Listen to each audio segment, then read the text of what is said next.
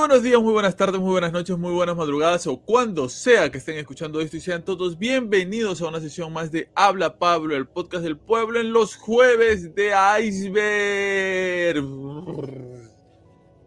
Los jueves de Iceberg, donde nos morimos de frío, donde vamos bajando peldaño por peldaño, piedrita por piedrita, hielito por hielito hasta lo más profundo, las profundidades más, más hondas, más tórridas, más terribles, más oscuras, más, eh, no sé, siniestras, siniestras misteriosas, este, subnormales, oscuras del iceberg de, este, de los temas que vamos tocando. Recuerda, nosotros salimos los lunes, todos los lunes 9 pm en vivo hablando de fútbol con toque en la cancha los miércoles con entrevistas a personajes súper, súper, súper recontra chéveres, interesantes. Los jueves de Iceberg y los sábados de historias para no dormir. Esta semana estamos con Omar Cruces. Omar, buenas noches, ¿cómo estás?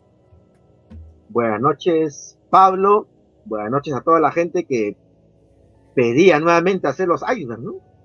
Así es. Y bueno, pues ahora volvió los Iceberg y creo yo que la mesa está servida y cada persona que sigue el canal ya este, tiene la mesa servida, pues, ¿no? Y se puede, puede servirse lo que, lo que más le guste, pues, ¿no?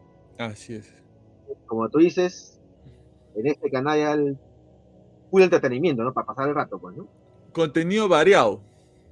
Variado, ¿no? El, el contenido deportivo también creo que está, está sorprendiendo, ¿no? Así, así, está subiendo los espectadores semana tras semana. Sí, sí. Y quién sabe, de repente, otras secciones más en el canal, ¿no? Que pueden ser sorpresas claro. para, ¿no? claro, claro, claro. para los miembros del canal, ¿no? Obviamente, obviamente. No se olviden de, por favor, ponerse una mano al pecho, la otra al bolsillo derecho y al costadito de Omar. Omar en estos momentos está señalando. Al, al otro lado, Omar, al otro lado, a tu izquierda. Ahí, ahí, ahí, a tu izquierda, Omar. Ah, este disléxico, a tu izquierda. Ahí en ese lado está apareciendo. Eso es abajo, Omar. A tu izquierda, ahí a tu izquierda. Está apareciendo el código QR en donde tú puedes donar, enviarnos tu donación de lo que tú consideres para ayudarnos a que el canal crezca, que siga creciendo el canal. Acuérdate, antes sacábamos una. Alucina, Omar, yo te voy a decir una vaina. Antes, cuando yo grababa solo y yo solamente grababa por audio, yo sacaba cinco podcasts a la semana. Cinco podcasts a la semana, grabando solo. Grabando pero, solo. Pero me imagino de, de menos, me, menos horas, ¿no? Una hora de duración. Una hora de duración. Imagino que eso lo hacías este, en audios este, por Spotify, ¿no? Sí, sí, sí, sí. Y contaba ahí. el- bueno, sa- sacando la cuenta, yo creo que he conocido el podcast ya dos años después que tú ya lo tenías. Claro, yo contando historias, dando opiniones, hablando sobre cosas que me gustaban, porque poco a poco el podcast ha ido tomando forma, ¿no? Eh, no es que desde cómo comenzó, eh, así ha sido hasta ahora, ¿no? Ha ido, obviamente siempre está una parte del contenido en donde yo doy mi opinión sobre algo o hablo sobre algo que me encanta. Pero este comenzó a tomar forma con historias para no dormir, comenzó a tomar forma entrevistando personas, comenzó a tomar forma este porque hasta he hecho reacciones, he hecho reacciones, he hablado de cosas, he hablado de política muchas veces con, con otros amigos que estaría bueno este retomar quizás, ¿no? Porque todos estos temas controversiales son los que le gusta a la gente, ¿no? La religión, la política, el fútbol, etcétera Temas de coyuntura actual, sobre todo. temas de coyuntura, ¿no? Ahora que ya salió Fujimori, la gente está contenta, el baile del chino, tan que bailan todos en la calle. Bueno, yo creo que está, está partida la cosa.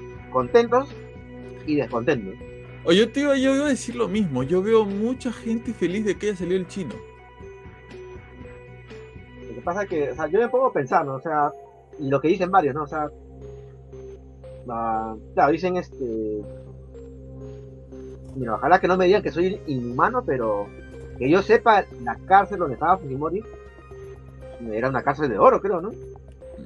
Claro. Era una su cárcel era un mini departamento, creo. No, si han llevado un camión de mudanza para que saque sus cosas. O sea. Hasta tenía su jardín, creo, tenía su lugar para, para pintar. Sí. Este, o sea, o sea, como, como te digo yo, este, o como dicen varias personas, ¿no?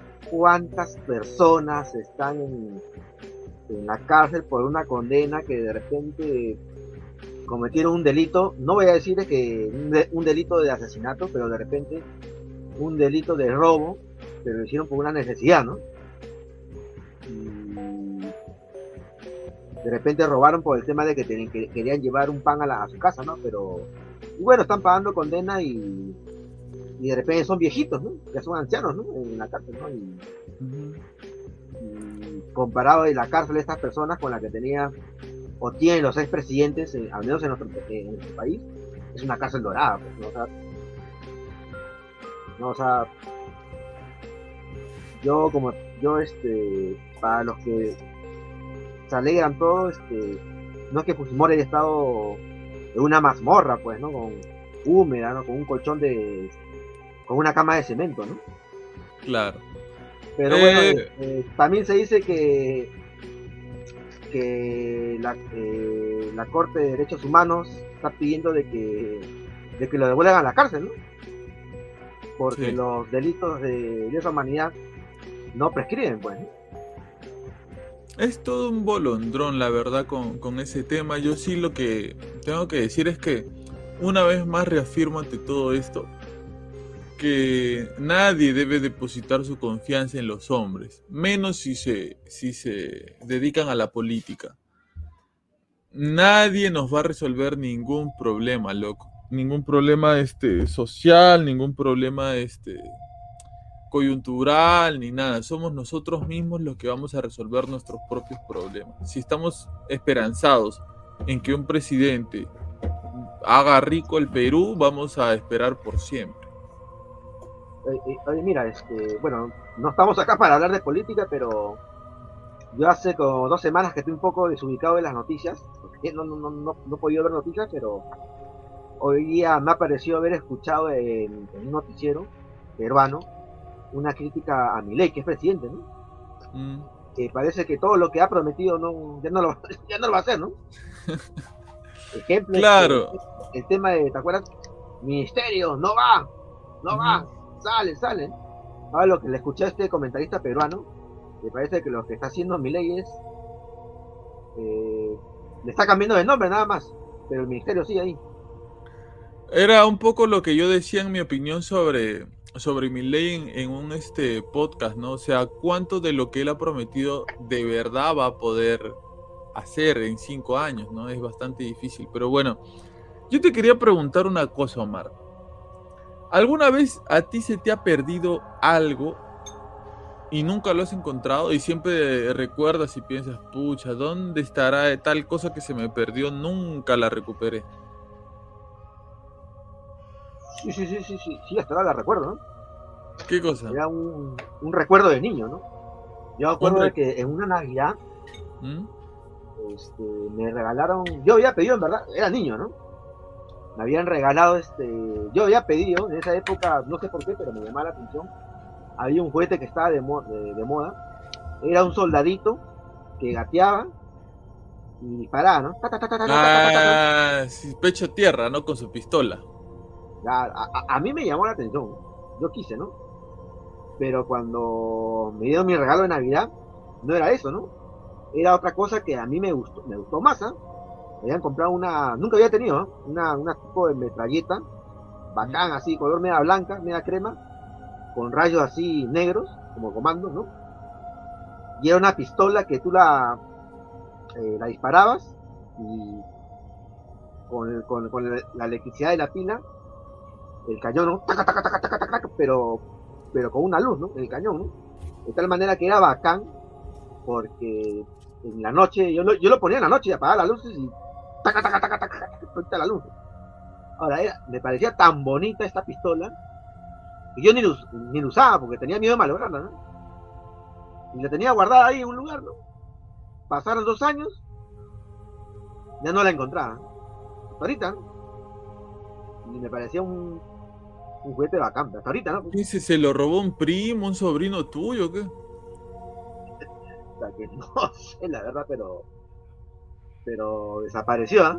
De repente, eh, como yo ya no lo usaba, de repente, no sé, mi mamá y papá la habrá regalado, la habrá donado, pero, yo no lo usaba porque porque me parecía algo tan tan bacán ah. que tenía miedo de malograrlo, por eso lo tenía ahí solamente para ocasiones especiales, ¿no? a los apagones. Claro, claro, claro. Yo recuerdo, ¿sabes qué? Eh, yo he tenido, eh, bueno, juguetes como todo niño, pero yo recuerdo que cuando era bien chico, bien chico, yo recuerdo que he sido bien chico porque este recuerdo se me hace bien borroso, pero sí me marcó. Yo tenía un carrito, así como los carritos de Hot Wheels, esos este, que el material es como que de metal, pero era un camioncito, era bien chiquito, bien, bien chiquito era. Y este, yo recuerdo que cuando me recogían del nido de, inicial, yo venía con ese carrito y lo, y lo paseaba por todas las paredes de las casas. Así me venía con el carro. Y una vez se me cayó en una reja. Entonces mi mamá agarró, lo sacó, ¿no? Y me dijo, si se te vuelve a caer, yo no lo voy a volver a recoger. Entonces yo seguí, siguieron los días, pasaron. Yo siempre iba con mi carrito por, el, por las paredes de, la calle, pero pues, mientras me venía a la casa. Y un día se me cayó de nuevo adentro de una reja. Y yo me había quedado con eso que me dijo mi mamá, si a ti se te vuelve a caer, yo no lo voy a volver a recoger, no lo voy a volver a pedir. Que yo tenía ganas, muchas ganas de decirle, mamá, se me ha caído mi, mi, mi carrito de nuevo, porque era mi, carro favorito, era chiquito nada más, pero a mí me gustaba mucho. Pero, ¿qué será, no? Tenía tan presente lo que me dijo mi mamá que me quedé callado, no le dije nada. Y caminé todo el regreso hasta mi casa súper triste porque yo sabía que ya no lo iba a volver a recuperar, pues, ¿no? No sabía, no, no tenía yo la edad como para salir de mi casa e ir hasta el lugar a agarrar el carrito. Entonces siempre me quedé muy triste con ese recuerdo y siempre que paso, porque queda cerca a mi casa el lugar, veo la reja que todavía está y digo, pucha, ¿qué, qué le habrá pasado a mi carrito? ¿No? alguien habrá abierto la puerta, lo habrá visto, lo habrá pisado, lo, habrá regalado a un niño de, de por ahí o cosas así. Pero hay una historia que tiene que ver con algo raro, turbio, que yo le he contado acá en algún momento eh, a mi sobrino le enviaron un rompecabezas de un cohete. No sé, no sé si la palabra es rompecabezas, pero es, es, como una especie de, estructura para armar en forma de cohete. Entonces, este, claro, un rompecabezas, pero no, no era plano. No, sino se, se tenía, se podía, se construía para arriba. ¿Me entiendes? Como un Lego, algo así. Como un Lego, algo parecido a un Lego.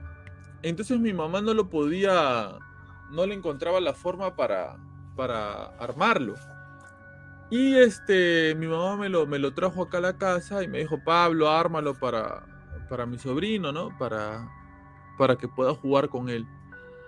Entonces yo le dije, ya dámelo, lo puse en mi cama eh, y parte de la estructura ya estaba armada. Entonces esa parte de la estructura armada la dejé a un costado y yo seguía armando la otra parte que no estaba armada, ¿no? Entonces, en cuestión de uno o dos minutos, cuando yo iba a agarrar esa parte que ya estaba armada para conectarla con la parte que yo había armado, ya no estaba esa pieza. Y era una pieza grande, ¿ah? Ya armada. Entonces yo dije, ¿qué? Pucha, ¿dónde está? Agarré, saqué las cosas, comencé a buscar por mi cama, no estaba saqué mis almohadas, las colchas de mi cama, no estaba. Miré abajo de la cama y no estaba. Mira, ese cuarto en donde yo dormía antes, yo lo habré remodelado y habré cambiado las cosas unas 10 veces. Barrido, sacado todo, limpiado, botado cosas, metido cosas. Y yo nunca más volví a ver esa pieza de ese, de ese cohete. Y a mí siempre me pareció muy extraño porque yo lo dejé al costado donde yo estaba. O sea, yo no la tiré, no la puse en otro lado, no. Yo estaba ahí sentado y la había dejado a mi costado y de ahí de mi costado desapareció. O quién se le hubiese llevado, ¿no? Porque también es una parte de que no sirve, pues. Claro. ¿Lo llevas para qué, no? Claro. Pero este siempre fue súper raro. Y precisamente hablando de objetos perdidos, si a ti se te ha perdido un objeto, también déjalo por ahí. El iceberg de hoy trata de los objetos misteriosos más buscados de todo el mundo. ¿Por qué? Porque en el mundo eh, la historia de nuestro planeta, la historia de nuestra creación, la historia de cada país, de, incluso la historia religiosa de cada lugar, tiene eh, muchos objetos representativos estos objetos representativos, este, muchos de ellos se encuentran en museos, como por ejemplo la Mona Lisa, como por ejemplo, este, no sé, la, la, el, el ¿cómo se llama? ¿Cómo se llama lo que está eh, pintado en la Capilla Sistina?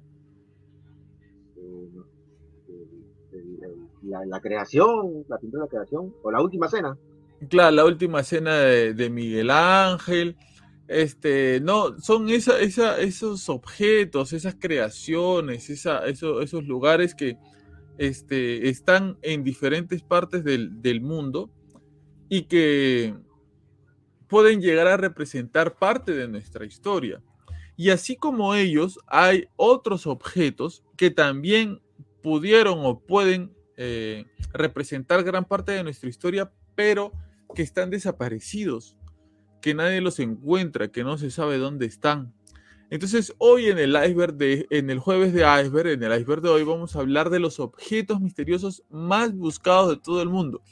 Yo recuerdo, Omar, que tú en algún, algún historias para no dormir decías, ¿no? Estos, hay muchos objetos que estuvieron buscando los nazis y los nazis buscaban por aquí, buscaban por allá y no encontraban nada, que esto, que el otro. De eso y de un montón de cosas más vamos a hablar el día de hoy. ¿Arranco yo o arrancas tú? Arranca tú, arranca tú.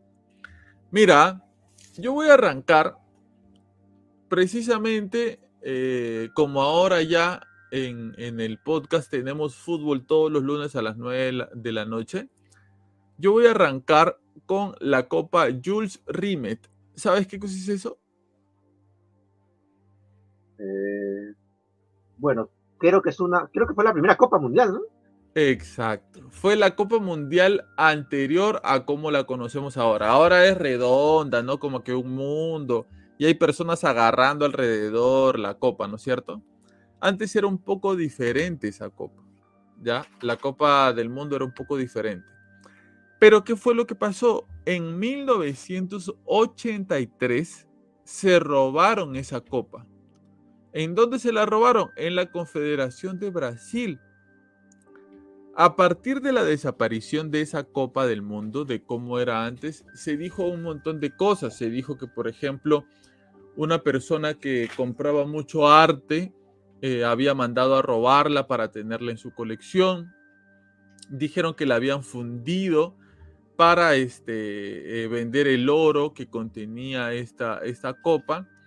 Y se dijo un montón de cosas sobre la desaparición de esta Copa del Mundo, pero hasta la fecha, hasta el día de hoy, no se pudo recuperar. Nadie sabe dónde quedó, nadie sabe dónde está. Brasil fue el último país que tuvo esa copa este, llamada Jules Rimet. Y de hecho que tiene que estar en algún lugar, ¿no? Salvo que lo hayan fundido y... En uno o en varios lugares sí, repartido ya, pero no, yo, yo creo que alguien se lo ha llevado, más tiene su valor este eh, como obra de arte, ¿no? Como, como reliquia, que como oro en sí, pues, ¿no? Así que... Para ti tiene más valor robado, el objeto que de lo que está hecho. Que el material, claro, ¿no? Uh -huh. O sea, no creo que esté derretido, ¿no? Alguien lo... Alguien lo debe tener, ¿no? Pero aguanta, o sea, ¿No crees que es demasiado sospechoso que algo, un objeto tan valioso se lo roben de un momento a otro en un país? O sea, es como si ahorita te dijeran si han robado la Copa del Mundo. de, de Argentina, de Francia. Sí, pero estamos hablando. Fíjate que estamos hablando. No es tan antigua, es 1983. ¿Tú en qué año has nacido? En el 80. ¿Ya ves? No Sí. es tanto tiempo atrás, ¿ah? ¿Ah, sí? Yo pensé que se, se lo habían robado más antes. No, se lo han No. robado antes. No, en 1983. Bueno, este. si alguna vez creo que he visto en Perú un reportaje que entraron a, robar una- a una comisaría. ¿Cómo no puedo creer que, que en un país de Sudamérica también puede Sí. pasar eso, ¿no? Si una Miss Universo Miss Perú se robó ella misma su propia corona, ¿no? ¿Te acuerdas? Esa historia. Claro, o sea, no, fue que ella, no, ella, eh, de más palomía, ella dijo que había ganado el certamen, la prueba de la corona, pero, oh, la corona se la robaron, Ah, ella dijo que había ganado. que había ganado la prueba de la corona, pero lágrimas, porque la corona se perdió, ¿no? Y no era, ¿no?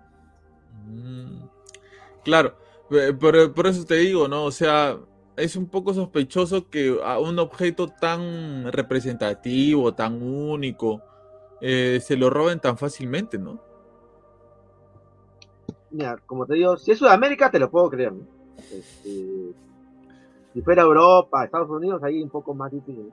Yo te digo porque en- yo me acuerdo que en las protestas que hubieron en Brasil hace, este, cuando ganó, ganó hace poquito, eh, volvió a ganar Lula da Silva, eh, se metieron hasta eh, lo- los que, protestaban en contra de Lula, creo, este, se metieron creo hasta, hasta, hasta el Palacio de Gobierno del, de, de Brasil, o sea, en Sudamérica puede pasar todo, la verdad. A ver, a- eh, para terminar nada más con este tema, eh, si desapareció y la tiene un coleccionista, o sea, hay que ver cuánto debe haber pagado por ella, ¿no? Pero si se fundió y terminó estando en muchos lugares a la vez, o sea, sería hasta ahora esa misma Copa del Mundo, porque a mí la, esa, esa, esa Copa del Mundo me pareció un poco fea, no me gustaba mucho. La de ahora sí es bien bonita, como que se le ve más sólida, más grande, ¿no?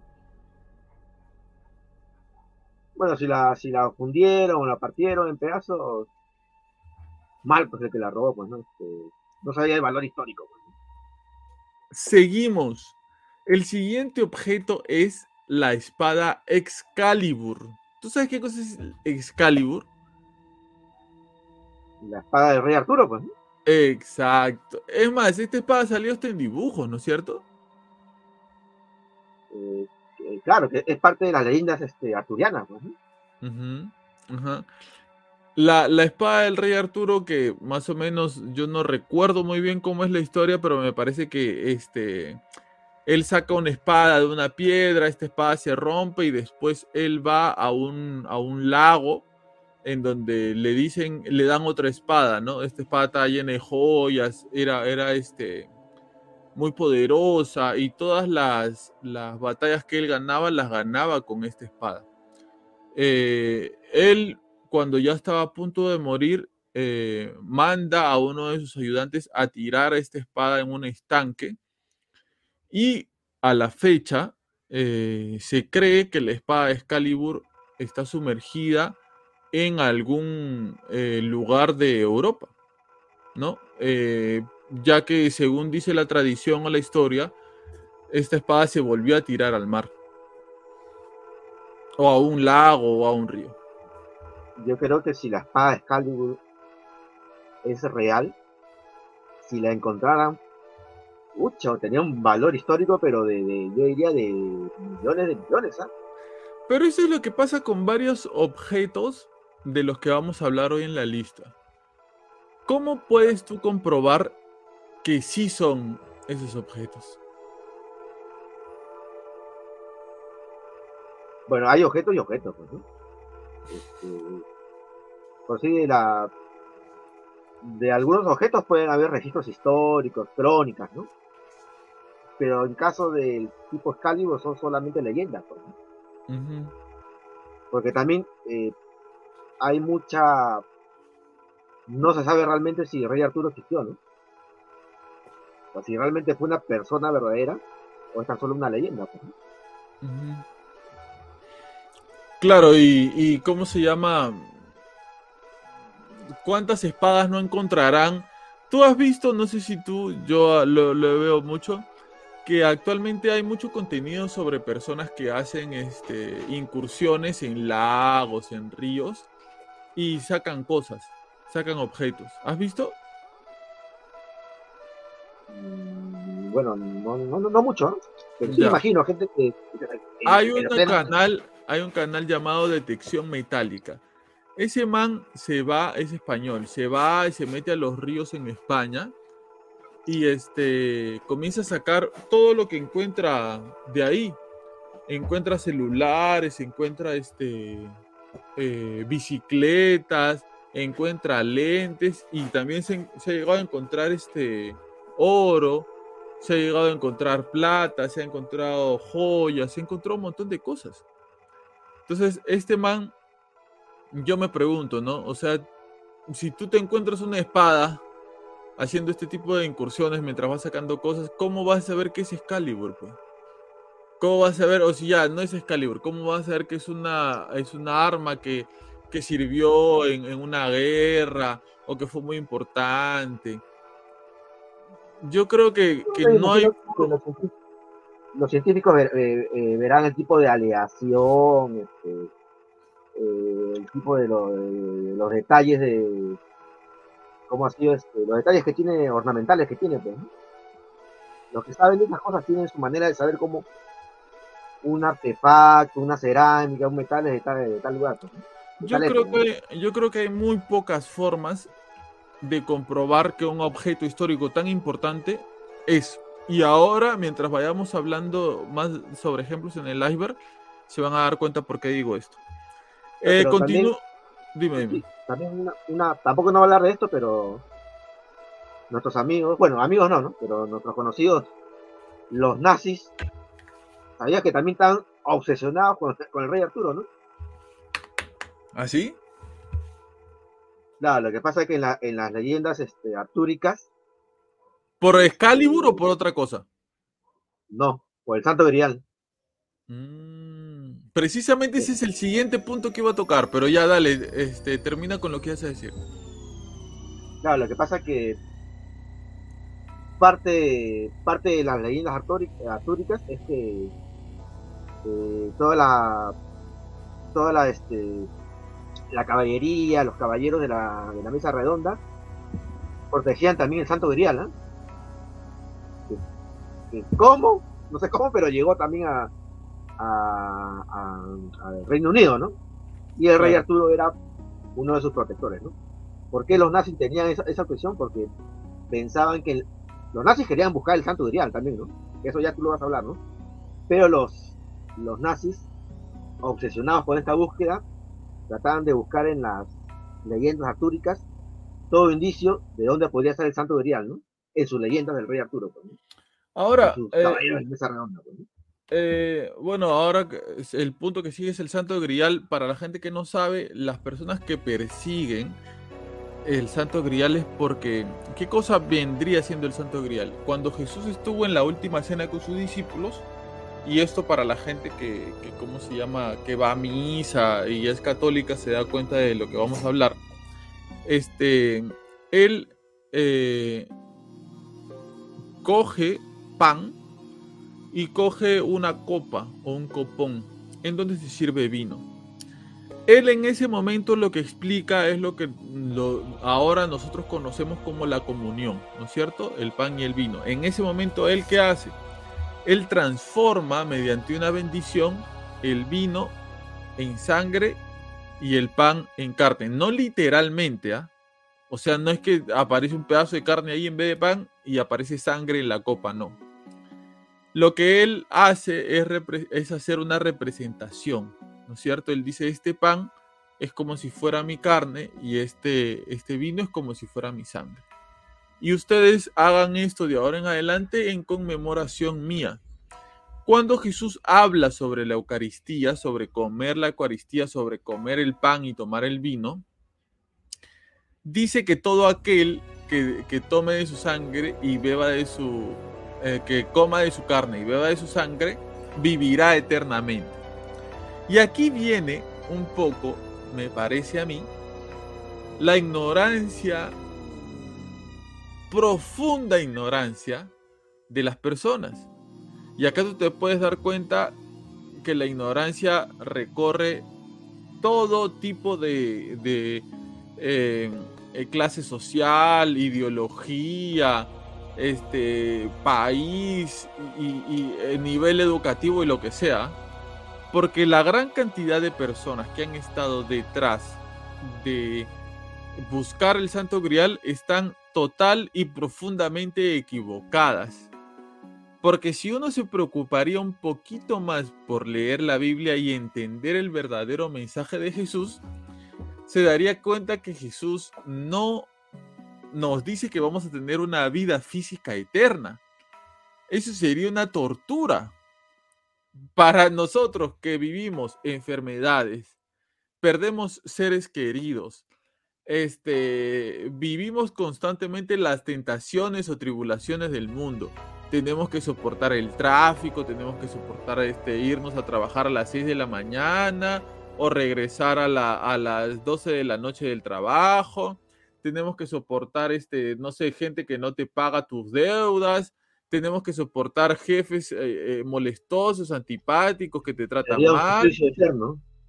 ¿Cómo se les ocurre que Jesús va a querer que nosotros vivamos así para siempre?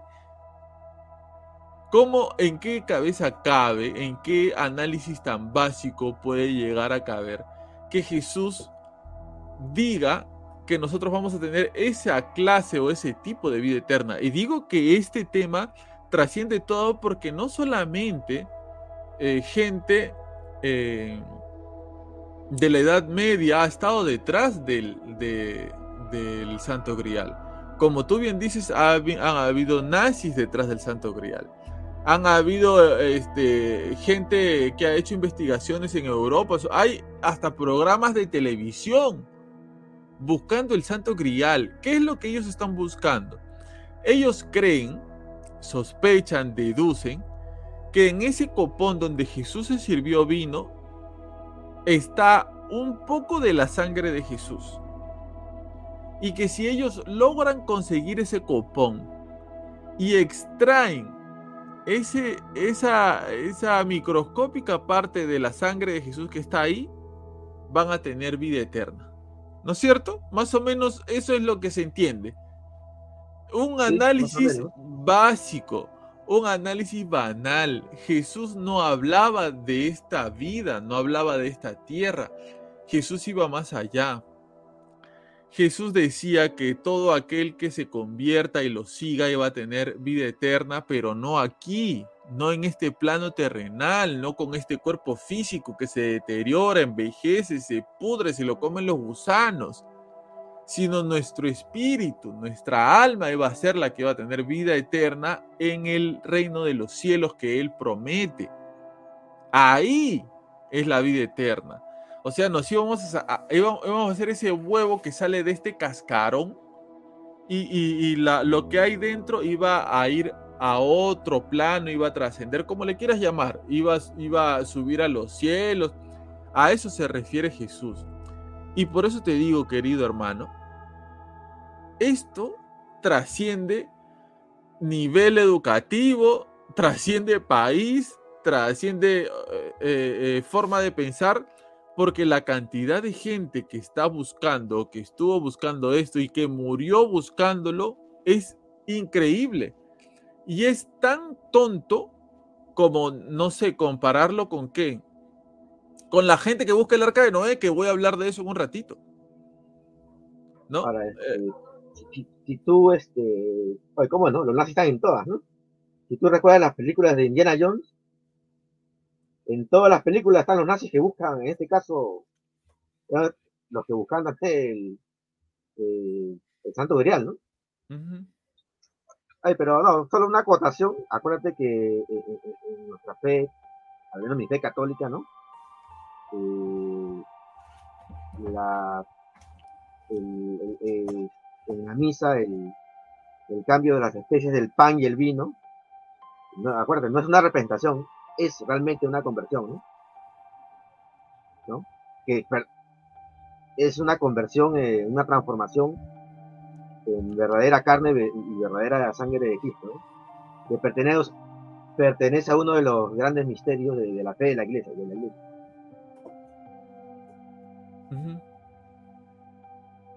Claro, pero o sea, lo que yo estaba diciendo es que no se convierte literalmente en un pedazo de carne el, el pan, ni tampoco se convierte en un chorro de sangre el vino. O sea, eso se llama transubstanciación, la transformación de la substancia. Que quizás en, otro, otro día lo podamos profundizar. profundizar. Sí, pero mira, ¿cómo es, no? Tú sabes cómo... esto que estamos hablando es, son leyendas, ¿no? Pero, pero es, es de repente curioso de dónde nace esta idea. Claro, o sea, el, el, el copón, como la sangre de Cristo, pero cómo llegó la sangre al copón, ¿no? Lo que cuentan las leyendas es que cuando Jesús estaba crucificado, este, creo que fue José Arimatea quien lleva el copón y recoge de, la cruz este, la sangre que, empezó a caer, ¿no? Goteaba del, cuerpo de Jesús. Esa es más o menos la explicación de cómo el copón se llenó de, de, la sangre de, de, Cristo, ¿no? Porque José Arimatea fue con el copón y la, y, recochó, pues. Pero, ah, si esto fuera así, loco, después de dos mil años, ¿qué le pasa a la sangre en un recipiente? No, pues yo creo que se... Y, si se, y si se mantuviera, ¿cuál es el procedimiento? ¿Raspo lo que se quedó y me lo, me lo echo en la, en la piel? Me lo como, me lo inyecto en mi sangre. O sea, e, es una. Es una teoría muy jalada de los pelos, me parece. El creer que, que Jesús estaba hablando de forma tan literal. ¿Me entiendes? Eh, eh, eh claro, este, lo, que él decía es, lo que tú dices, ¿no? Que luego de esta muerte física hay una lo que pasa es que en, el tema de todo esto de, la vida del más allá, yo al menos en mi fe católica, es que cuando una persona eh, fallece, como tú dices, te vas a otro plano, pues, ¿no? Pero también hay otra cosa que es la resurrección, es una cosa muy distinta a, que tu alma vaya al cielo, ¿no? La resurrección es, eh, como dice, ¿no? Hay un juicio personal y un juicio particular, ¿no? Cuando tú mueres, te encontrarás con Dios, un juicio personal y te irás al cielo, al purgatorio, ¿no? Y en la resurrección va a haber un segundo juicio, el juicio universal, donde eh, una vez que tú pasas este juicio, ¿en qué consiste la, resurrección? Es que es la unión del alma con el cuerpo, que van a ser uno solo, nuevamente, ¿no? Cuando tú mueres, el cuerpo se descompone, el alma se va al cielo, y en la resurrección el cuerpo y el alma vuelven a unirse para gozar de la gloria de Dios. Claro, ya esa es, una, una explicación, unos términos un poco más, eh, ¿qué se podrían decir? Un poco más espirituales. A lo que yo voy es que como tantas personas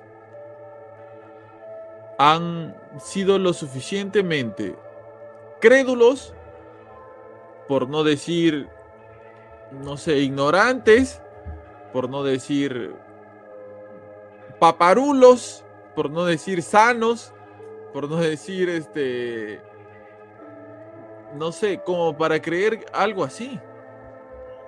Claro, hay como tú dices los, los crédulos, pero también puedo creer que hay otras personas que realmente creen en la existencia de, no, de que había una copa, había una copa, porque Jesús en la, en Claro, lo, debió haber puesto, pero.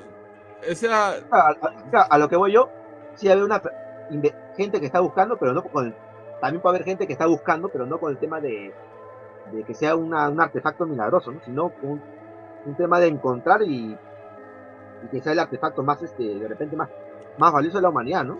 Mira, incluso te suelto, te suelto algo. Antes de que, de que tú este, vengas con, con tu dato del iceberg, te suelto algo. ¿Tú sabías que incluso eh, en algún momento se veneró y se, y se estuvo buscando el prepucio sagrado de Jesús? Creo que sí he escuchado alguna vez. O sea, te das cuenta lo, alucinante que puede ser eh, eh, lo volado que se puede llegar a, estar para, o sea, ¿qué cosa me refiero con esto? Jesús, como cualquier niño judío, eh, le, hicieron la circuncisión, que es cortarle este, este pedacito de, piel que, tiene, que tienen los hombres en sus partes íntimas, ¿no? Entonces se dice, dicen muchas historias, que este pedacito de piel del prepucio de Jesús, en algún momento una persona lo guardó, lo consiguió y se estuvo adorando. O sea, hubieron gente, hubieron personas que, que creían en esto y que, y que decían que era sagrado y muchas cosas más. Eh, esto con el tiempo y con la historia, esto se fue perdiendo, ¿no? Y dónde, si de verdad existió y dónde estará, no lo sé. Pero ahí te das cuenta hasta dónde puede llegar la gente con tal de querer tener algo de Jesús. Es como eh, Michael Jackson, por ejemplo. No quiero comparar a Jesús con Michael Jackson. Voy al tema de, de querer conseguir algo de él. Eh, tú te das cuenta que del man hasta su ropa este, subastan ahora, ¿no? El guante, el chaleco, el sombrero, el vivirí, cabello. o sea, lo subastan y la gente lo compra y lo consume porque quiere tener algo de él. O sea, tú te das cuenta, tú te imaginas que nosotros lleguemos a un punto en el podcast en que la gente te pague por tener un pedazo de tu pelo, Omar. Bueno.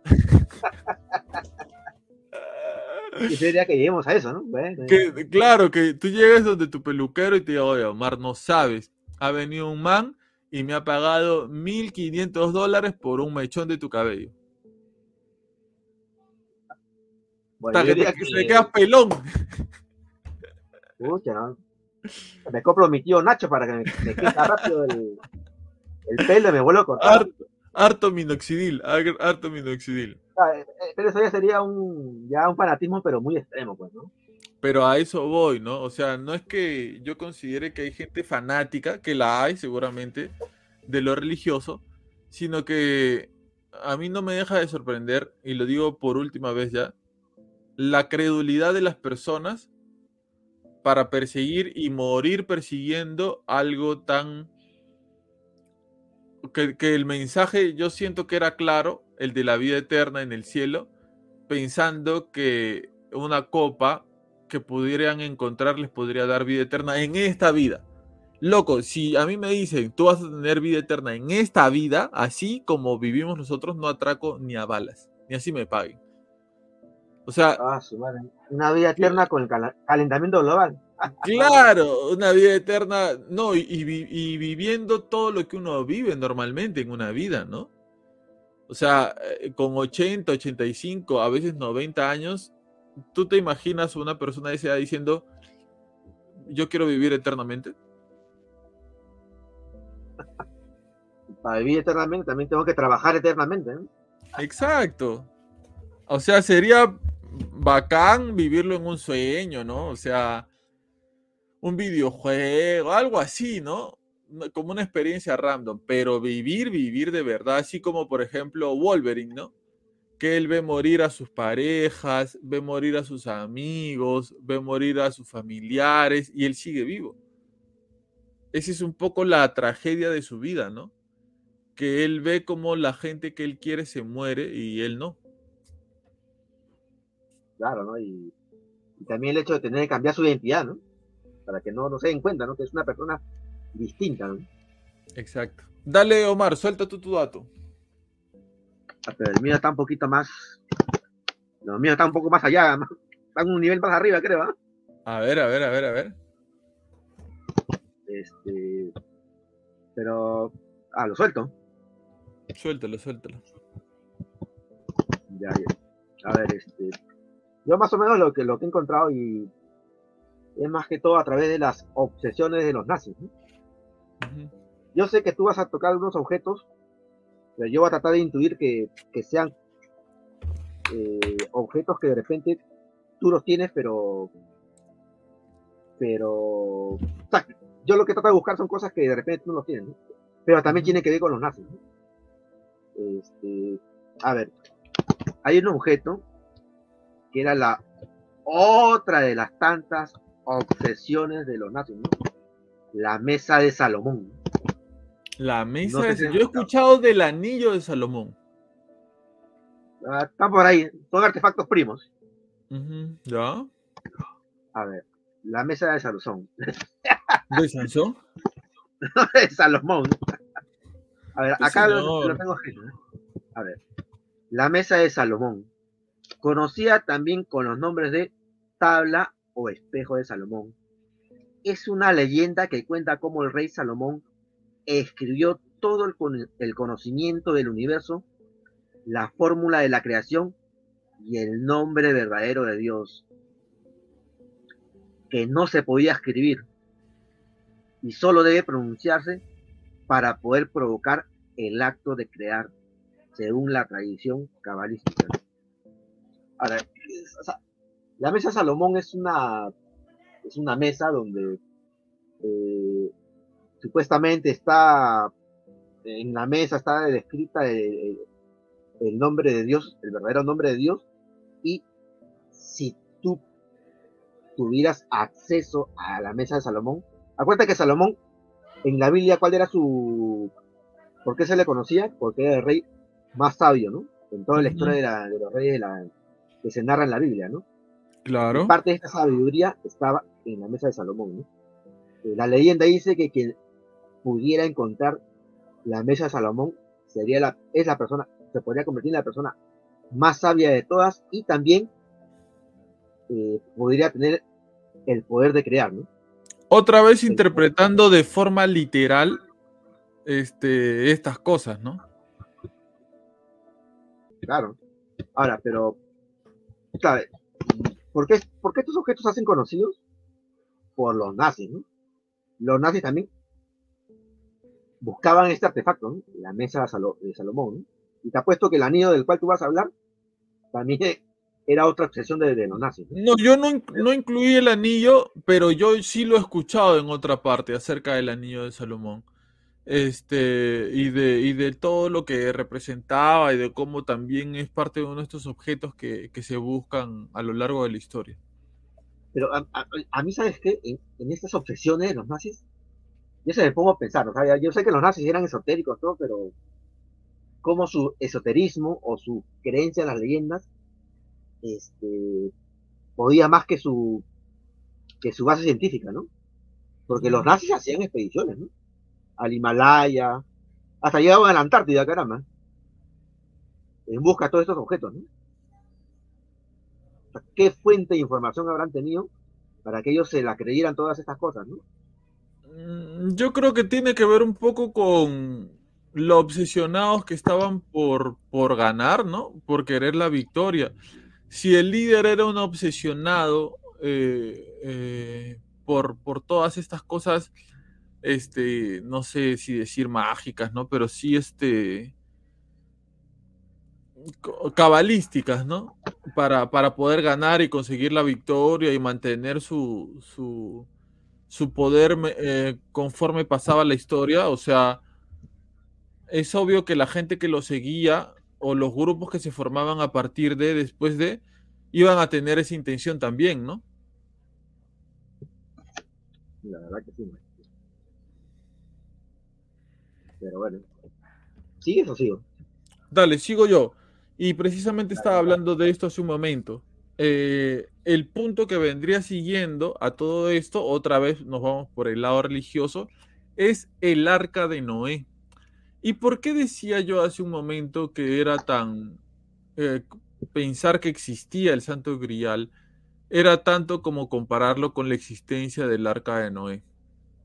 Un poco para entrar en contexto de qué cosa es el arca de Noé. Este, el arca de Noé es un artefacto eh, que Dios le pide construir a Noé, en el que tenía que subir dos animales de cada especie para salvarlos de un diluvio. ¿Por qué Dios iba a hacer un diluvio? ¿Por qué iba a llenar de agua todo el planeta? Porque eh, Dios veía que su creación, que, que, los hombres se habían vuelto eh, malas personas, ¿no? Eh, habían, se habían convertido en personas con, con, costumbres negativas, personas con mucho odio, con mucho rencor, que se mataban entre sí, vivían como salvajes, ¿no? Entonces vio él en Moisés y en su familia gente justa. la palabra, perdón, Noé, la palabra que se usa para Noé es justo, ¿no? Ve en Noé una persona justa. Entonces a Noé es al que le pide que construya esta arca. Le dice cómo van a ser las dimensiones, ¿no? Le da datos eh, de carpintero a Noé para que construya esto. Noé la construye, los animales le hacen caso, suben, comienza el diluvio y este, se dice, ¿no? Que el arca eh, se asentó, encalló en las montañas de Ararat, ¿no? Eh, no se sabe exactamente en qué parte, pero se dice que ahí terminó encallando la, el arca de Noé. ¿Por qué digo que es el santo grial es tanto como creer en la existencia del arca de Noé, que la vez pasada, este, o constantemente salen noticias que dicen que, ah, ya encontramos el arca de Noé, estaba aquí, estaba allá, ¿no? Eh, porque los cinco primeros capítulos de, la Biblia eh, no son eh, contenido histórico. Es más, la Biblia no es un libro histórico. La Biblia es un libro que le habla al corazón, pero precisamente los cinco primeros capítulos de la Biblia son historias, son, si quieres llamarlo, cuentos, son eh, una forma de explicarte una versión de la historia. ¿A qué me refiero? ¿Cómo haces tú, por ejemplo, para explicarle a un niño, a un universitario, a una madre de familia, a una persona sin estudios y a un loco de la calle una misma historia? ¿Cómo haces para explicarle a todos una misma historia y que todos la entiendan? Omar. ¿Me estás preguntando? Sí. Bueno, este, a través de un un cuento sencillo. a través de un cuento, exacto, a través de un cuento. ¿Quién no conoce la fábula de la caperucita roja? ¿Qué te enseña el cuento de la caperucita roja? No hables con extraños, eh, si te mandan a hacer algo, vete de frente a tu casa, cosas así, ¿no es cierto? Ese es lo mismo que pasa con esto. O sea, eh, no se trata de una historia literal que sucede lo que te quiere eh, mostrar Dios es un cuento que tiene un mensaje. Es como decir, si solamente Dios creó a Adán y Eva, ¿cómo un hombre y una sola mujer pudieron poblar todo el planeta ellos dos solos? Porque no es literalmente así. No creó a, una, a un solo hombre y a una sola mujer. Eh, si nosotros eh, nos guiamos por la definición de su nombre, eh, por ejemplo, Adán significa nación y Eva significa tierra. Entonces, no literalmente Dios explica esto para que tú entiendas que así sucedió, sino que te lo trata de explicar de una forma para que tú lo entiendas, para que nosotros lo entendamos. Entonces va a ser imposible que un científico o un expedicionista te diga que encontró el arca de Noé aquí allá, porque no fueron las cosas literalmente así. Es una historia, es una historia para que tú entiendas un mensaje. No es, por ejemplo, eh, como, como la historia de Moisés, ¿no? Y, Dios eh, con Moisés sacando al pueblo de Israel de Egipto. Eso sí existió. Ahora ya si nos ponemos a hablar de si se llegaron a abrir las aguas o no, ya esa es otra, otra explicación, porque tampoco fue literalmente así. Pero ya esa es otra explicación. Este, pero hay cosas, hay sucesos que sí existieron, literalmente, como, como nos lo cuentan, pero otros no. Otros eh, tratan de contarnos una historia. Por ejemplo, ¿cuál es, para ti, Omar, qué vendría siendo el mensaje que nos deja Dios con la historia de Moisés?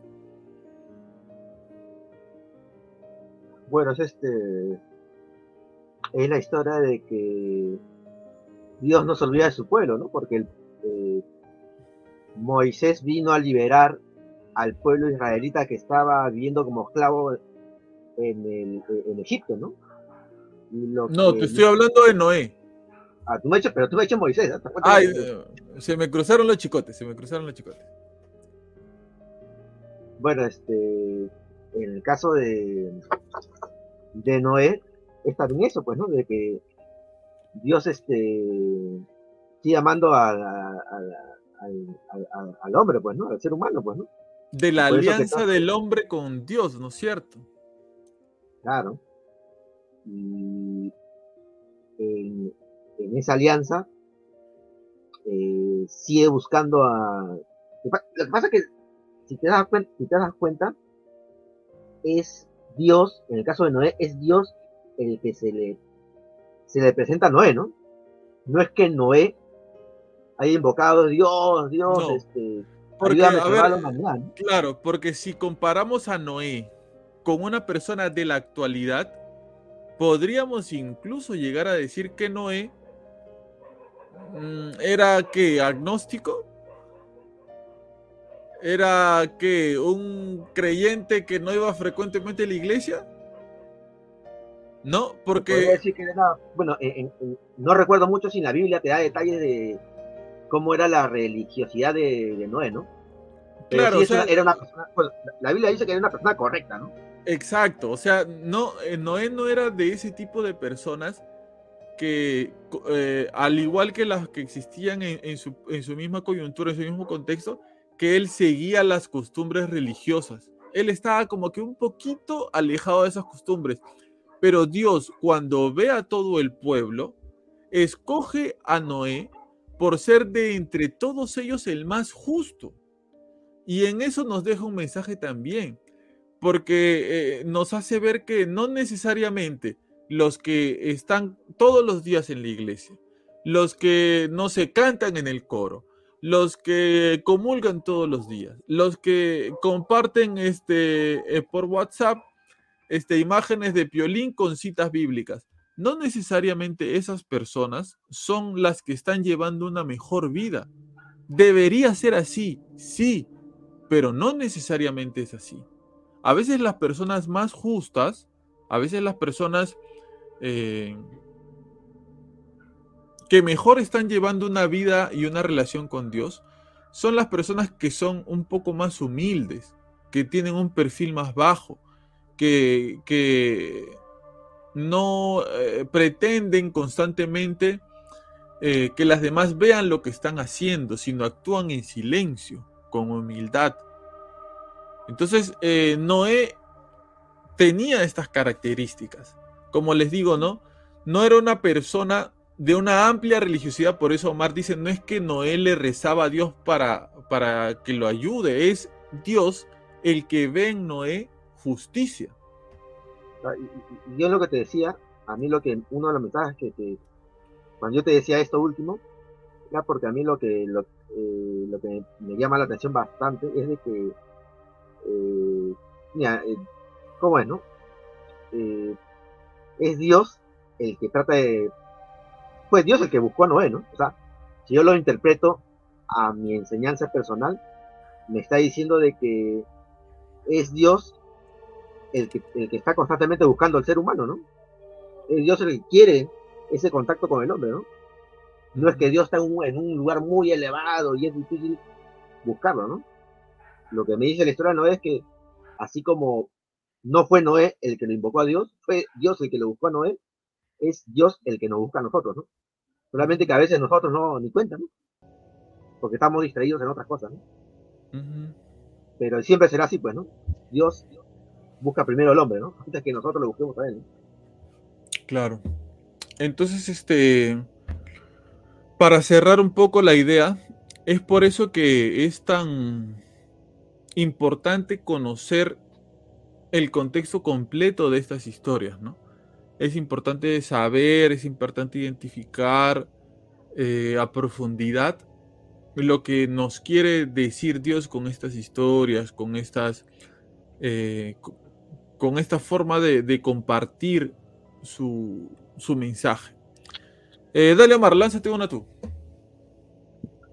Pero antes, ¿sabes qué? Ahora que me, mencionas el arca de, de Noé, no lo puedo.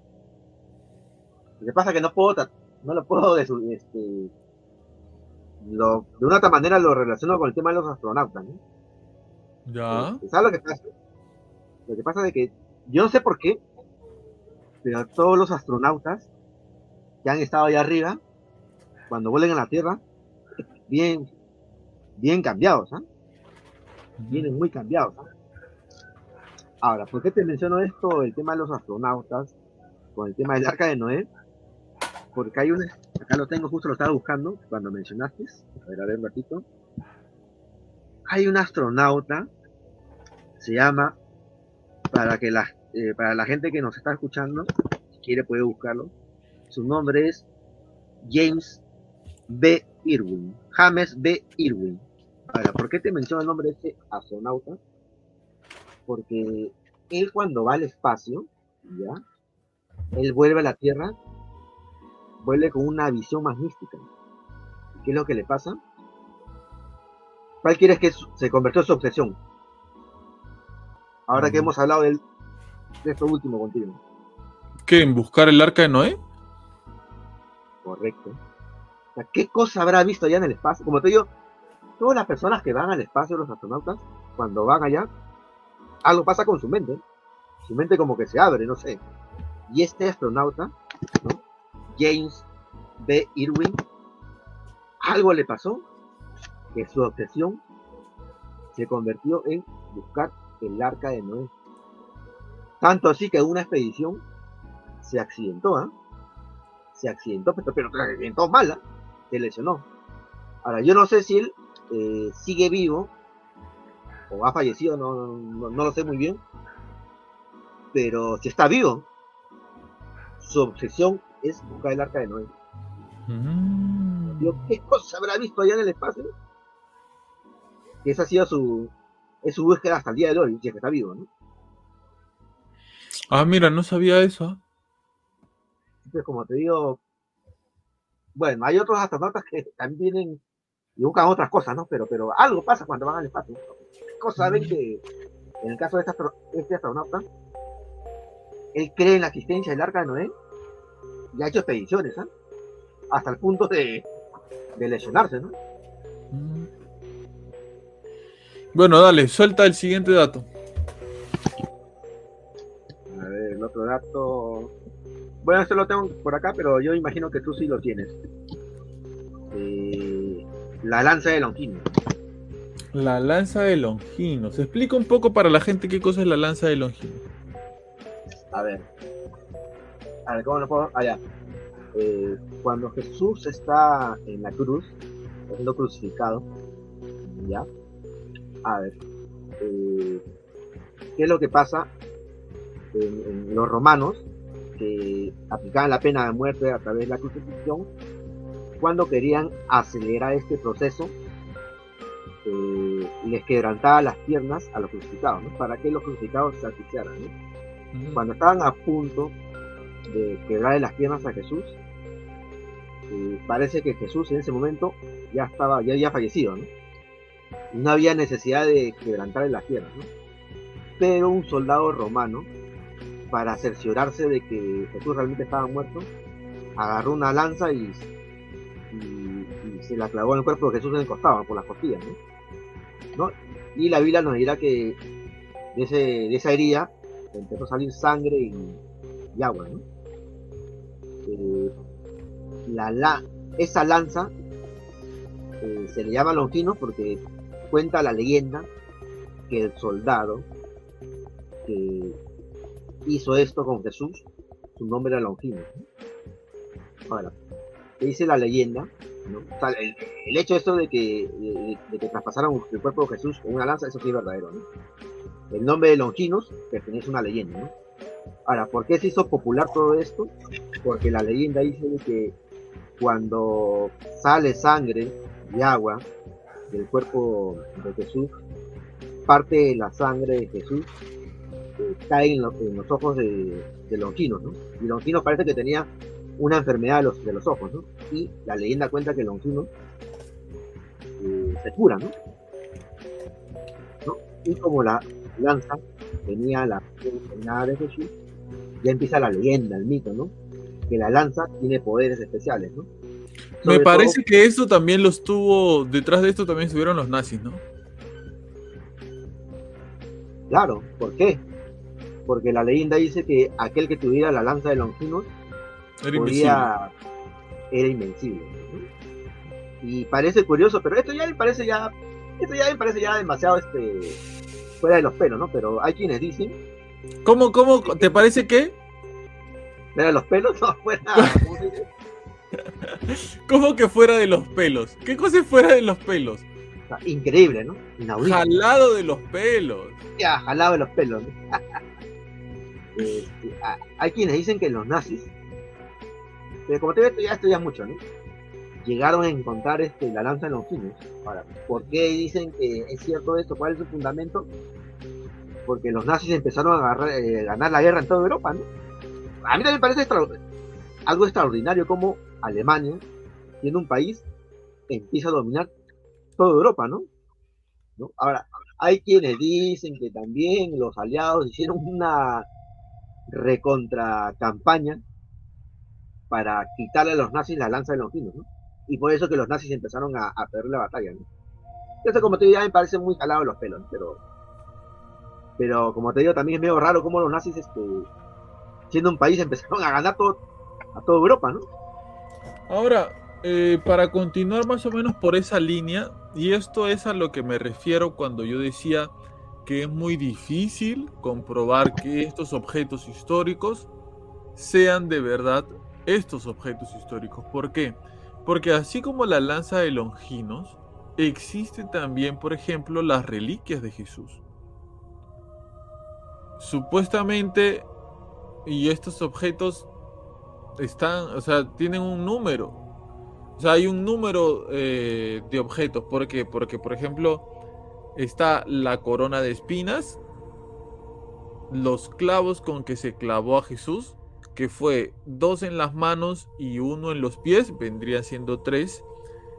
Este, la, eh, bueno, la túnica con la que, con la que fue envuelto antes de morir la cruz misma. La cruz, la lanza de Longinos. Pero si tú te das cuenta, Omar, hay diferentes iglesias ortodoxas y católicas que dicen tener estas reliquias. Pero si son objetos limitados, si son por ejemplo cuatro objetos, ¿cómo puede ser que tantas iglesias en el mundo puedan decir que tienen esos objetos?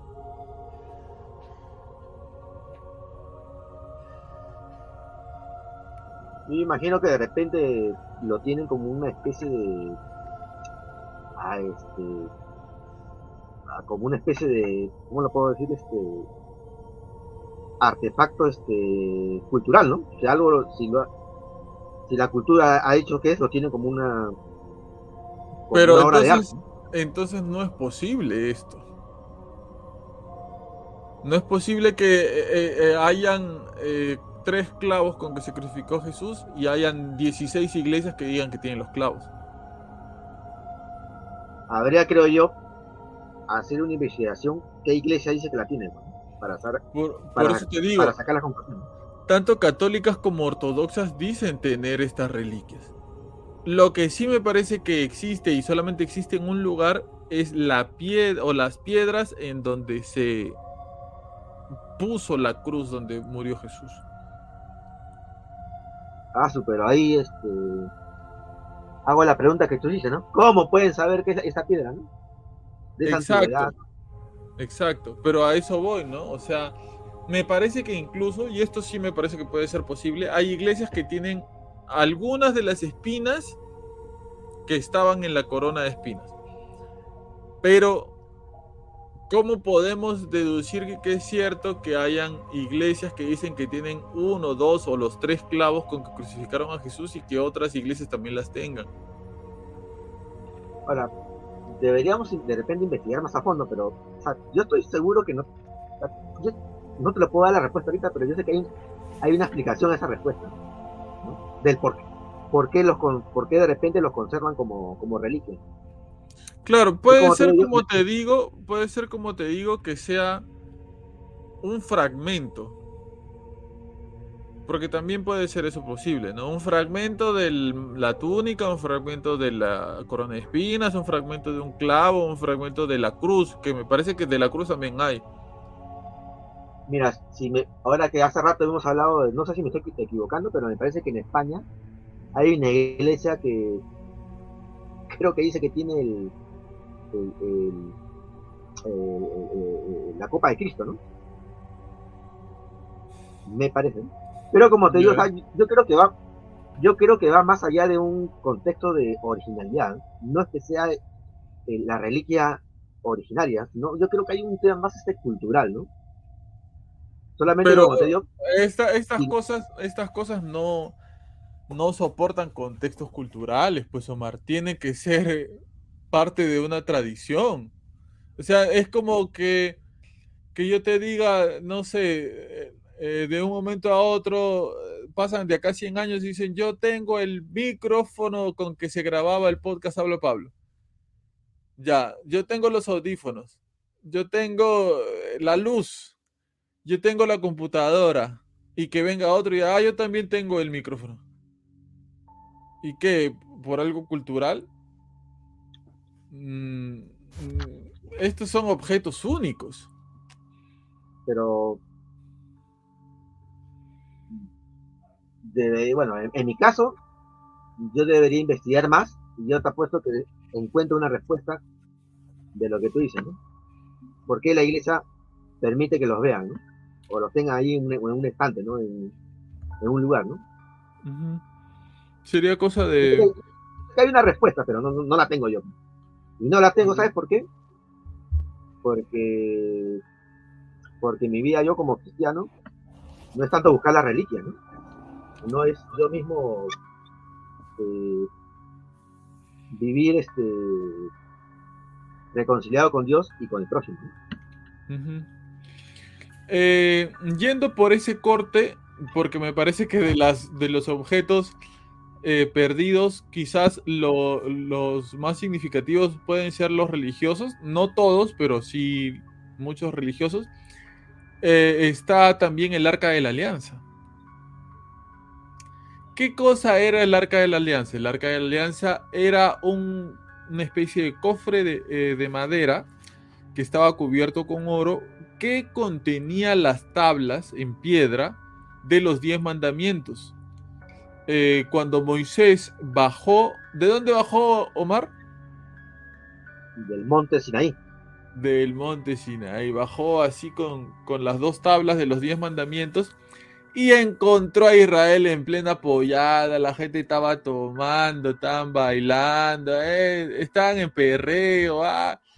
y, Moisés le dice, este, eh, blasfemos, idólatras, ¿no? Este, se, Moisés se raya en esa, en esa, en esa historia, ¿no? Este, estas dos tablas con los diez mandamientos que había escrito Dios con su puño y letra, lo guardan en esta arca de la alianza. ¿En qué momento se le pierde rastro al arca de la alianza? En el momento en que los babilonios destruyen el templo en el que se encontraba esta, esta arca de la alianza. De ahí en adelante no se sabe si se perdió en la destrucción del templo por los babilónicos o se la robaron y, y, después se repartió y ahora la tiene el mismo coleccionista que tiene la antigua Copa del Mundo.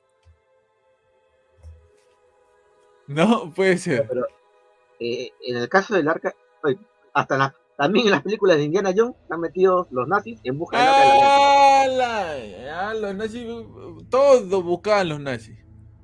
Pero, pero parte de, de por qué los nazis buscaban el arca de la alianza es porque también era otra, para ellos era un, arma, ¿no?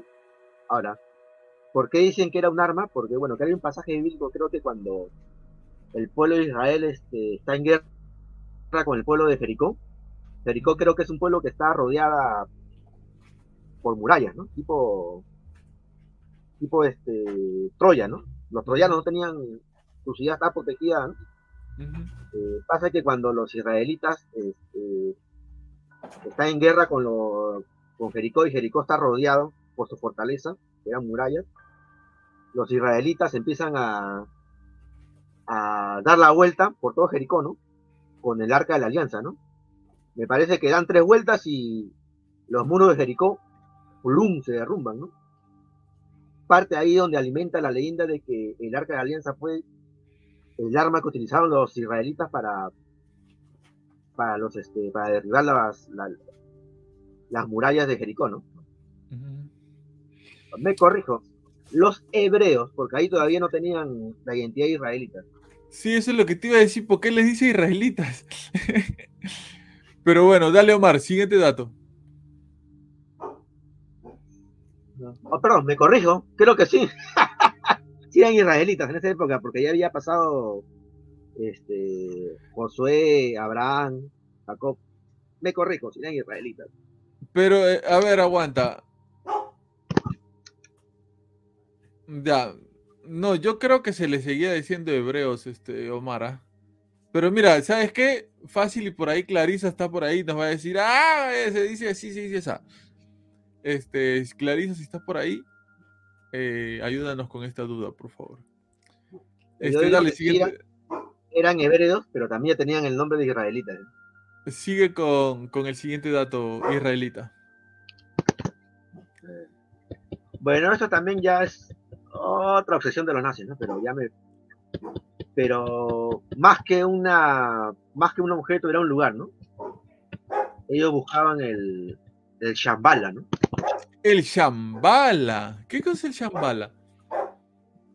Eh, a ver, este, los. Eh, a ver, eh, los nazis se fueron a, al Himalaya, ¿no? Hicieron expediciones en, en el Himalaya, ¿no? Y el Chambala era como un, lugar místico, un reino así, este, un reino mágico, algo así, pues, ¿no? Eh, y los nazis creían este lugar, pues, ¿no? No sé si tú has visto este, la película La momia 3 con la con mm. la tumba del emperador. Creo que sí, creo que sí, creo que sí. Ahí sale, sale Chambala, ¿no? Chambala era un lugar que se supone que está por el Himalaya ahí, oculto, ¿no? Un ah. lugar solamente donde los las personas de más alto conocimiento pueden llegar ahí, ¿no? Un lugar, este, como un paraíso, ¿no? Pero los nazis creían en el Chambala, ¿no? ¿Por qué? Porque pensaban que en el Chambala también estaba el origen de la raza aria, ¿no? Por eso que ellos lo buscaban, ¿no? O más que lo buscaban, creían en la existencia, ¿no? Y lo buscaban para qué? para demostrar el origen de la raza aria, ¿no? la raza superior. ¿no? Yo voy a seguir bajando en este iceberg de los objetos misteriosos más buscados del mundo y precisamente también, al igual que tú, no voy a hablar necesariamente de un objeto, sino de un lugar. Y de este lugar se han hecho hasta películas, porque yo recuerdo una película muy antigua sobre esto, que es La Fuente de la Juventud.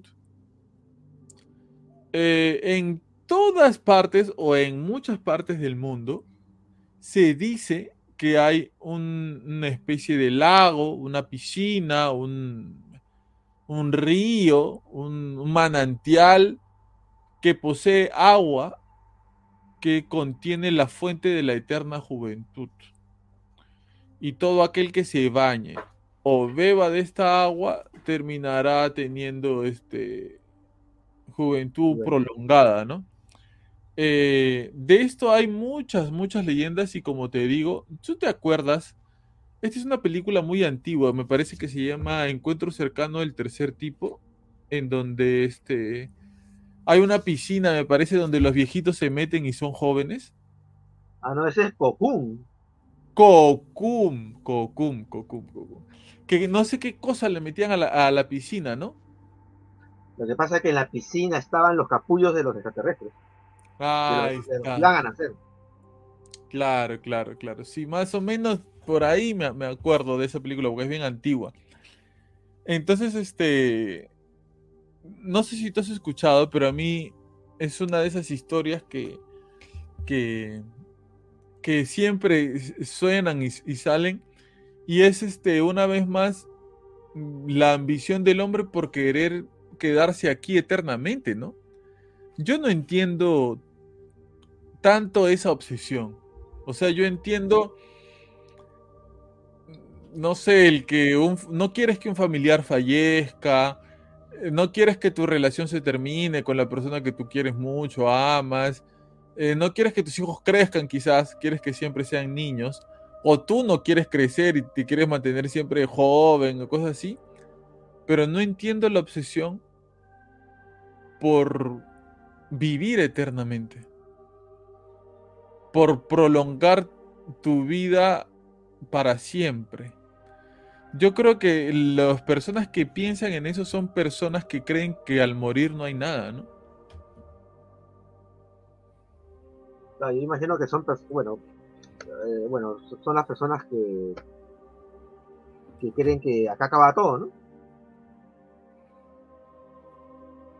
Pero como tú dices, no, una vida, bueno, yo me digo, ¿no? Una vida con calentamiento global, con mi sobrepeso, no, no, no, no. Ahí nomás. Mira, yo ahorita te veo con tu abanico, yo no siento calor para nada. Estoy, eh, este año creo que es eh, de hielo seco, creo, caramba. Te juro que yo no, yo no siento calor. Este, yo no sé por qué te veo a ti con el abanico, el abanico. Pero bueno, Ah, no, Eh. pues este, es que hoy día la gacela del soccer, ah, ya, la gacela ha, ha desplegado sus alas. La gacela casi se desmaya de tanto calor. ¿no? Ah, su- Va pidiendo Bueno. Gacela. Cambio, Sí. no había nadie. cambio. Sigo. Este lugar tú lo conoces. Yo voy a decir un par de cosas sobre esto, pero creo que tú lo vas a definir y vas a contar muchas más historias sobre esto. Que es el Dorado. ¿Qué cosa es el Dorado? Se dice, o según la leyenda, el Dorado eh, es un lugar lleno de tesoros que existía, existe en América del Sur. Eh, durante la conquista eh, aquí en Sudamérica, entre el año 1530 y el año 1650, mucha gente de Europa comenzó su investigación para tratar de dar precisamente con el dorado. Es más, eh, muchas personas han muerto buscando el dorado, porque se metían a la selva, me imagino, ¿ah? de esto no tengo pruebas, pero tampoco dudas. Me imagino que los picaba el dengue, la chikungunya, se caían en una cueva por ahí. ¿Tú te imaginas la selva, estar caminando y que no veas que en el pasto por el que estás caminando hay una cueva y te caes al fondo, te rompes todos los huesos y te quedas ahí mur- muriéndote? Este, no sé, todas las enfermedades que pueden haber en la selva o en estos lugares y no estar preparado. Claro, que ellos llevaron en su época y no estar preparado para estas enfermedades, ¿no? Porque en ese momento no estaba el CIS, no estaba el salud ahí te- poniéndote tu vacuna contra el dengue para que no te enfermes, ¿no? En ese tiempo no, no existía nada de eso.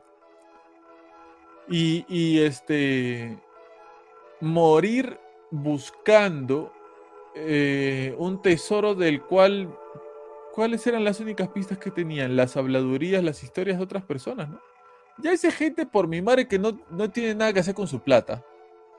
Ya, porque si tú, mira, tú agarras, te paras de tu cama, te bañas, te pones tus zapatillas, te cambias, alistas tu mochila con tu pico, tu lámpara, tu ropa, todo lo que necesites para irte de excursión.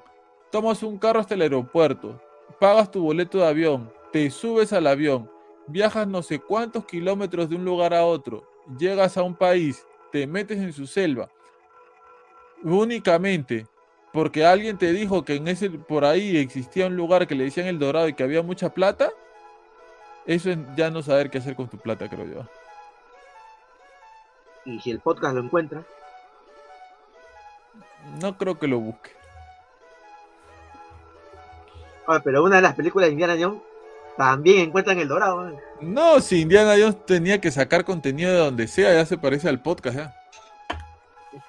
Pero hay que recordar que, a ver, parte de la leyenda del dorado fue alimentado también por eh, el tema del rescate de Atahualpa, ¿no? Lo que pasa, para los que recordamos un poco de la historia del Perú, cuando eh, Atahualpa quiere pagar este, a Francisco Pizarro por su vida. Recuerda lo que dice Atahualpa, ¿no? Levanta la mano y dice, hasta donde llega mi mano, así voy a llenar este cuarto lleno de oro, ¿no? Para que me liberen,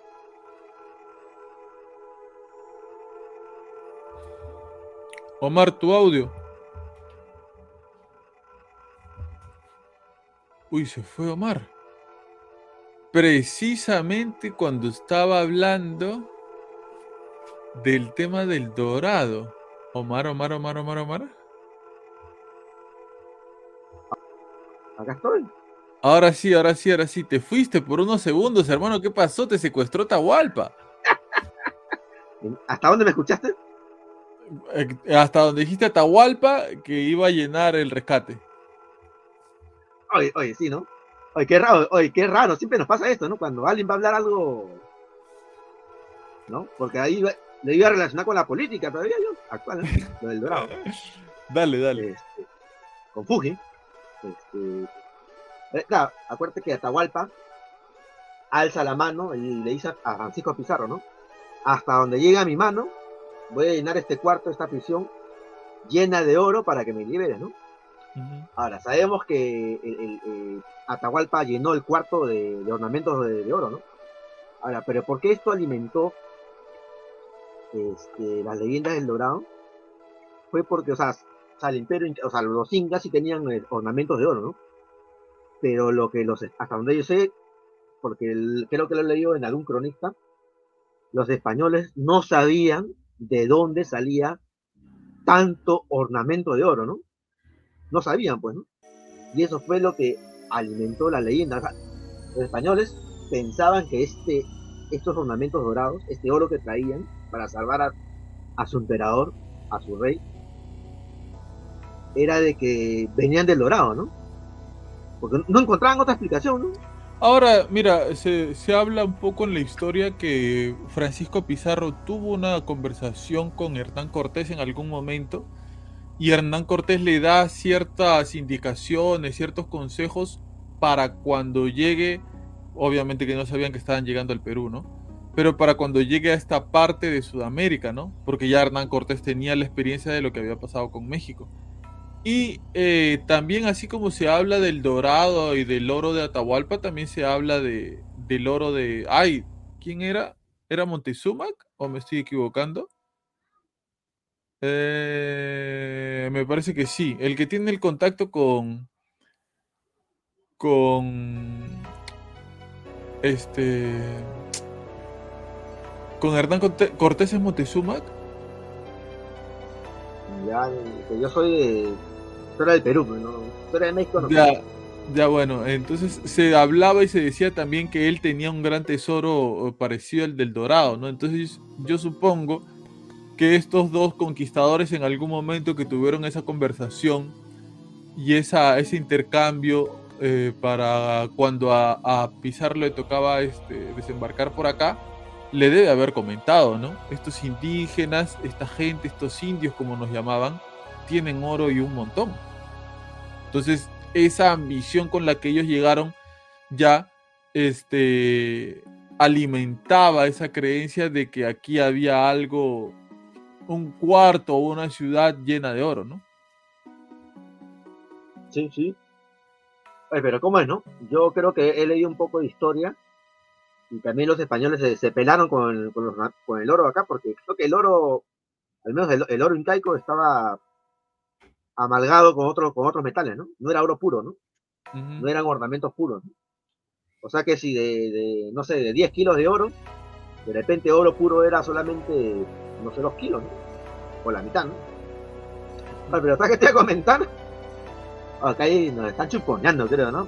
Pero yo iba a comentar de que esto sí me parece un poco ya, un poco ya muy, muy jalado de los pelos, ¿no? A Pero ver. no dicen que Fuji y Montesinos encontraron el Paititi, el dorado. No. No, claro, pero eso es lo que también hay una leyenda por ahí, ¿no? Pero, ya, esto ya, ya, ya, mucho, pero. Pero, pero existe esta leyenda, ¿no? Es una leyenda urbana que ya tocaremos cuando hagamos el iceberg de, de quizás leyendas urbanas del Perú. Podría ser, ¿ah? Leyendas urbanas eh, o, o, este, teorías de la conspiración peruanas que resultaron siendo verdad o que no, no sé. O simplemente teorías de la conspiración del Perú. Este, dale Omar, ¿algo más que decir del Dorado? Eh, bueno, te dicen creo que está por Madre de Dios, supuestamente. Bueno, dale. Algún día, con, algún día nos alcanzará para ir a hacer una expedición urbana por allá. Que no tenemos ni para ir al otro distrito, caramba, que sigue chorrillo. Ya pronto, señor, con fe, con fe. Ya se vienen lo, los auspicios y las donaciones. Este, siguiente dato, Mar Cruces. Bueno, este, esto, bueno, no es objeto ni es un lugar, pero es algo, ¿cómo lo puedo decir? Es un estado, ¿no? Ahora, y también quién lo buscaban? Los alemanes, ¿no? Ellos en uno de sus viajes al Himalaya, ¿sabes qué buscaban? La Kundalini. ¿La Kundalini? ¿Qué es eso? Kundalini. Kundalini. Kundalini. Ah, eso, eso. ¿Qué es eso? Ah, este. Los nazis, cuando fueron al Himalaya, sabes que en el Himalaya están los, los monjes, también hay monjes budistas, ¿no? Ajá. Yo entiendo que la Kundalini es una práctica tipo yoga, pero que no es yoga, ¿no? que te hace despertar, eh, entiendo yo, un poder mental, ¿no? Uh -huh. A ver, hasta donde dice la Kundalini, o sea, para mí también es un poquito difícil de explicar, porque también he buscado el concepto, pero me, no un poco yuca para mí, ¿no? Pero lo que yo entiendo es de que literalmente hay como una energía que viene de la parte del, del abdomen, que si esa energía la puedes este, controlar, la puedes hacer que el abdomen, eh, no sé si es el abdomen o la parte de, la espalda que está a la altura de, de, del, abdomen, del abdomen, pero si la puedes canalizar hacia el cerebro, puedes despertar cier ciertas habilidades mentales. Ahora, eh, que yo sepa, esta es una, una práctica que, alguna, que algunos este, personas practican. ¿no? Ahora, los nazis también buscaban esta práctica mental. ¿no? Ahora, cuando los nazis buscan esta, esta práctica, las personas que la practican, creo yo, son personas que buscan, ¿cómo lo puedo decir? Este, llegar a un estado de, digamos, de conciliación con, con la naturaleza, cosas así, ¿no? Pero parece que los nazis tratan de buscar algo más, ¿no? Como que si de repente a través de la práctica de la kundalini podrían este podrían de repente poder mentalmente controlar a las personas. Oye, pero ahora que tú dices que los nazis investigaban esto y querían el otro, ¿en qué tiempo les daba a ellos para hacer eso y mantenerse constantemente en guerra y para mantener prisioneros y matando a tantas personas, ¿no? O sea que había un área especializada en investigar todas estas cosas, entre comillas, paranormales o misteriosas, mientras que otra parte estaba haciendo otras cosas? Claro, si su, su, su mano derecha de Hitler era, era un recontra esotérico. Aparte de Hitler, ¿no? O sea, sea ya, claro, e-, eso es lo raro, ¿no? O sea, ya, olvidemos la parte ya, este, la parte ya, este, esotérica de, de los nazis, ¿no? Como tú has dicho, cómo rayos hicieron para hacer tanto, ¿no? Ganaron, incluso, a, ganar la guerra, mandaban gente la... Se habla de una, de una campana ultrasónica, ¿no? No sé si has escuchado sobre eso. En la India, creo. Una campana ultrasónica para combatir a los enemigos de los nazis, loco. Y mira, vamos a hacer, vamos a llevarlo a una comparación cinematográfica en el universo eh, cinematográfico de Marvel, se podría decir que Hydra vendrían siendo los nazis, ¿no es cierto? Eh, claro, era una, un área de los nazis, pero que se, se sublevó. Ajá, ya, pero eh, si te das cuenta, en el universo cinematográfico de, Marvel, es como una, una expansión lo de los nazis, ¿no?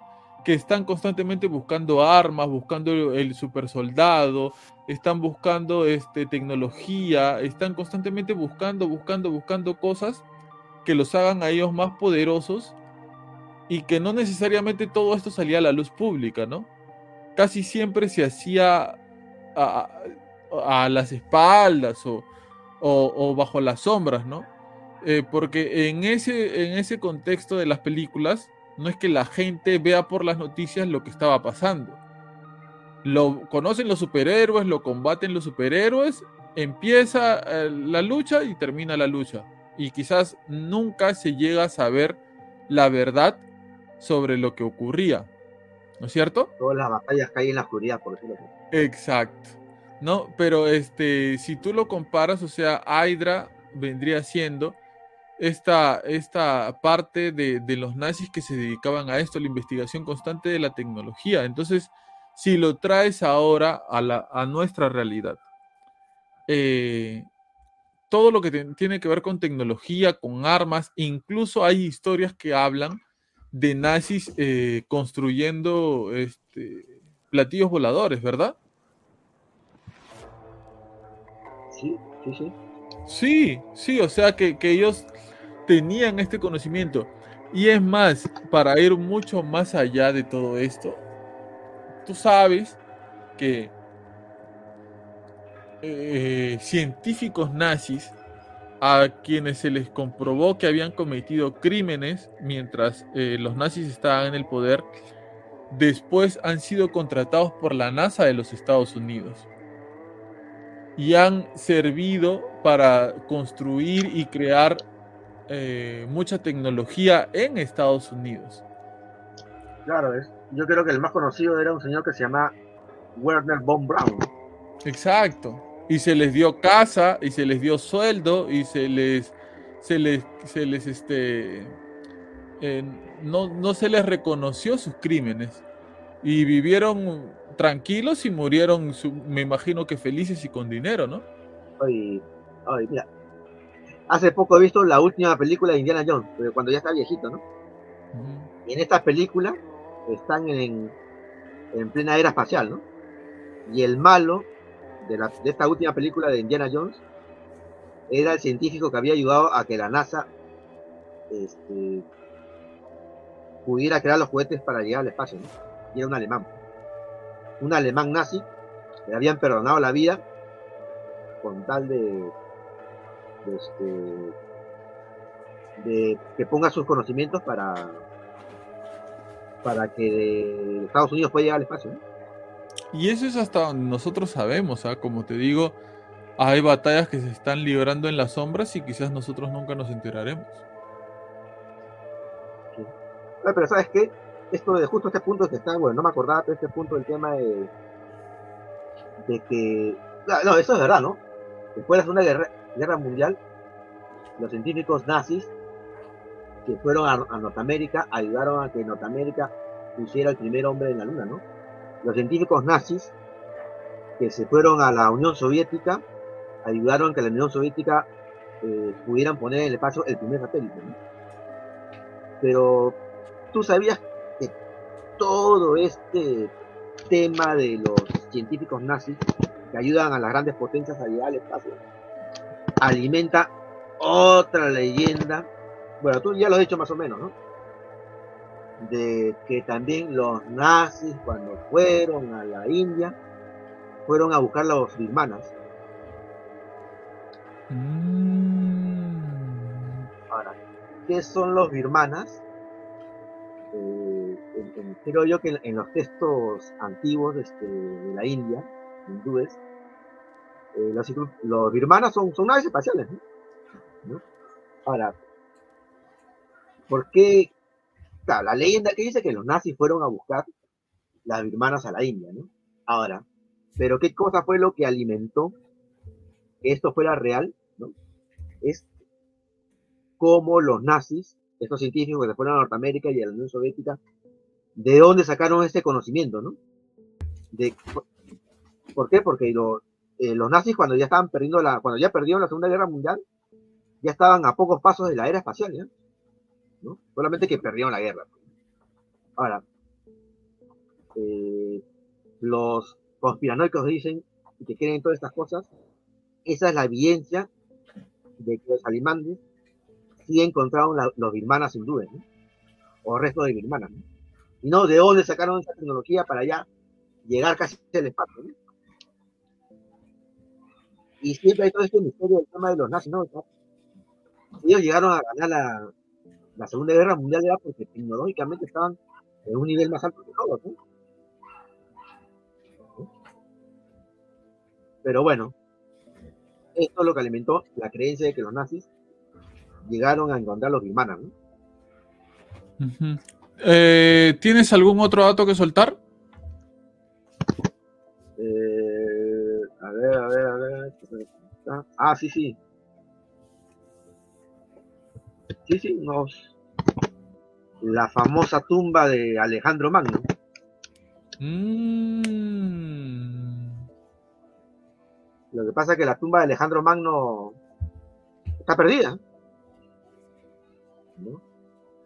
Eh, Alejandro Magno creo que murió los, entre los 30 y 35 años. Pero Alejandro Magno, en, yo sé que todos los grandes este, líderes y gobernantes de, la era antigua admiraban mucho a, Carlos Magno, ¿no? ¿Por qué? Porque Carlos Magno, a la edad que falleció, llegó conquistar todo, Asia, ¿no? Yo sé que los Césares en, este, el Imperio Romano admiraban a Carlos Magno, ¿no? Por el, gran estratega militar que, que, fue, ¿no? Y logró, logró conquistar todo Asia, ¿no? Incluso, ¿tú te acuerdas ese, ese pasaje que una vez también hablamos de que Napoleón un día este, se quedó a pecnortar este, toda la noche en una pirámide egipcia? Que salió como loco, ¿no? Y le preguntaban, ¿por qué estás así, no? Y él lo único que respondió a sus, a sus soldados era, si te lo cuento no me lo vas a creer, ¿no? Pero dicen que parte también de lo de por qué este Napoleón fue a, estar en toda la madrugada, toda la noche y madrugada en, la, una pirámide egipcia, fue porque él pensó que ahí estaba la tumba de Carlomagno, ¿no? La cual es, un misterio hasta ahorita, ¿no? Y creo yo que si encontraban la tumba de Carlomagno, pucha, sería un uno de los descubrimientos del siglo, ¿no? Y precisamente ahora que hablas de tumba, mi siguiente dato tiene que ver con una tumba. Porque tiene que ver con la tumba de Cleopatra. Que es otra, otra de esas tumbas que hasta el día de hoy no se encuentran. Para entrar en contexto, ¿quién fue Cleopatra? Cleopatra, eh, y, ahora eh, creo que, es importante decir que Cleopatra eh, no era una, una, este, emperadora o una, eh, ¿cómo se le puede decir a ella? Una... Mm, ¿Cómo se le define a Cleopatra, este Omar? No es emperadora, ¿no? Es este... Faraona. No, faraona tampoco. Bueno, ya está, se me fue. Pero no era cualquiera, ¿no? Eh, eh, a pesar de su juventud sabía varios idiomas. Este, se comunicaba muy bien en diferentes idiomas y decían que tenía una gran belleza, ¿no? Y es por eso que este, Marco Antonio se enamora de ella. Ahora, supuestamente, supuestamente ella fue enterrada, esta es una leyenda, no es una información, eh, con el mismo Marco Antonio. Son enterrados juntos y vienen a ser enterrados en lo que en estos momentos sería Alejandría. ¿Por qué es tan difícil encontrar la, tumba de, Cleopatra actualmente? Porque Alejandría ha sufrido muchos terremotos. Y no solamente terremotos, ha sufrido de diferentes em, construcciones y remodelaciones arquitectónicas. Entonces todo eso ha hecho muchísimo más complicado que se halle lo que sería supuestamente la tumba de Cleopatra. Ahora, eh, ¿hay evidencia histórica o no hay evidencia histórica que haya existido Cleopatra Omar? Sí. Sí, sí, sí, sí hay, los cronistas. Claro. Hay, eh, hay evidencia histórica de que hayan eh, existido Cleopatra. Ahora, un dato súper loco acerca de Cleopatra es que Cleopatra está más cerca de la invención del primer iPhone que de la construcción de la primera pirámide. O sea que para cuando Cleopatra estaba en el poder en Egipto, para ella las pirámides ya eran antiguas ya. Eran viejitas. Eran viejitas. Ahora vuelve el mismo misterio del el cual estábamos hablando la vez pasada. ¿Por qué en la Biblia no se mencionan las pirámides? Porque no es un libro histórico. No, pero eh, hay pasajes en donde se habla de Egipto.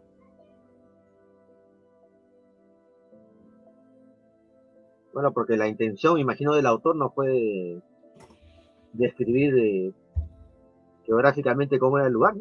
¿A qué se dedicaba Moisés? Pero Moisés era, fue criado como príncipe de, Egipto, ¿no? Sí, pero ¿a qué se dedicaba? ¿Cuál era su profesión? Ah, ¿No era algo parecido a un arquitecto? Bueno, en las películas se ve que en las películas se ve más que todo que es un, yo diría que es un líder, ¿no? Como un gerente, ¿no? Mm. Que tiene habilidades como para liderar un ejército, a pesar, para liderar una construcción. A pesar de que Moisés se avergonzaba mucho porque Moisés era tartamudo, ¿verdad? Como dice en la Biblia misma, él decía que era lento de lengua, ¿no? Que es ser tartamudo. Tartamudo. Que es, por, es la razón por la cual cuando Moisés va a hablar con el faraón, el que habla no es Moisés, el que habla es Josué, ¿no? Eh, eh, y eh, Moisés como que le dice, no, tú tranquilo, anda y habla por mí. Yo te voy a decir qué decir, pero tú habla. Y sí, uno puede creer, ¿no? Que estos personajes tan importantes para la historia de la salvación eran cuasi perfectos, ¿verdad? que, no sé, a Moisés le salió una barba gigante, grandota, tenía mucho cabello, este, tenía una vista halcón, tenía una voz profunda que, cuando gritaba eh, hacía estallar este, cualquier vidrio, cualquier eh, cosa que estaba por ahí, que era alto de dos metros y una pisada muy fuerte. Pero no, era un hombre como, como cualquiera de nosotros, que fue escogido por Dios para hacer una gran obra. Imagínense, ¿no? Llevar todo un pueblo tan sufrido como el pueblo de Israel, sacarlo de Egipto y guiarlo a la tierra prometida, siendo él una persona tartamuda. Ahora, este, como tú dices, es curioso, pero los grandes personajes de la Biblia, sobre todo del Antiguo Testamento, muy aparte de ser personas comunes y corrientes, eran personas con defectos, Como tú dices, este, Moisés, claro, en las películas a Moisés lo representa como un hombre eh, portachón, fuerte, de carácter, pero en la Biblia misma dice que Moisés era lento de lengua, Se podría decir que, por ejemplo, Daniel era mujeriego.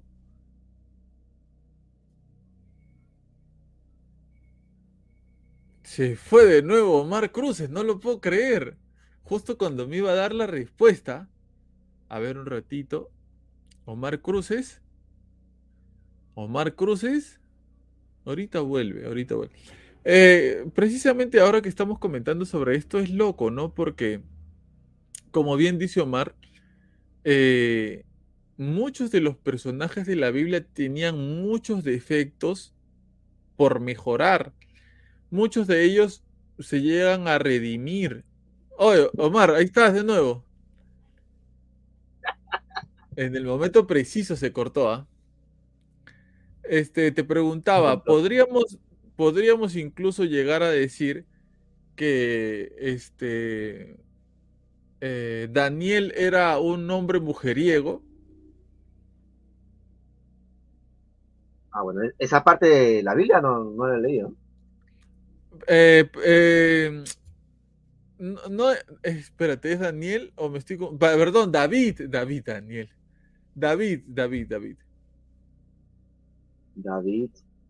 Pero mira, pero mira, ahora que hablas de, de David, lo curioso es que David es conocido porque venció Goliat, ¿no? Pero lo curioso es que David era cuando venció Goliat era un niño, ni siquiera un hombre desarrollado, era un niño, ¿no? Y se podría decir que David era un muchacho de 12, 14 años, con los mocos que le caían de la nariz. Y así Dios lo eligió para que venciera al gigante de Goliat, ¿no?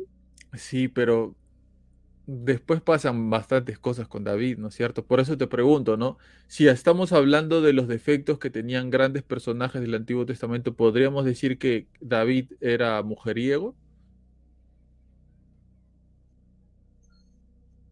Yo creo que eh, más que mujeriego, en la Biblia David este, este comete adulterio. Pero Omar, manda al marido de una mujer a que se vaya a la guerra de primero para que lo maten para él poder estar con la mujer.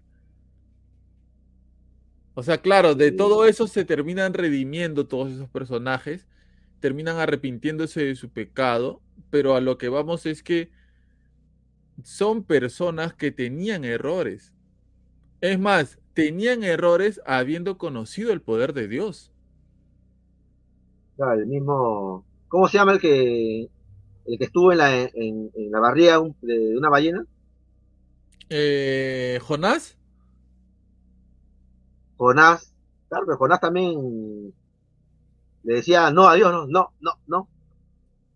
Dios le decía anda a tal lugar. No, no, no, no. Le da la espalda a Dios, ¿no?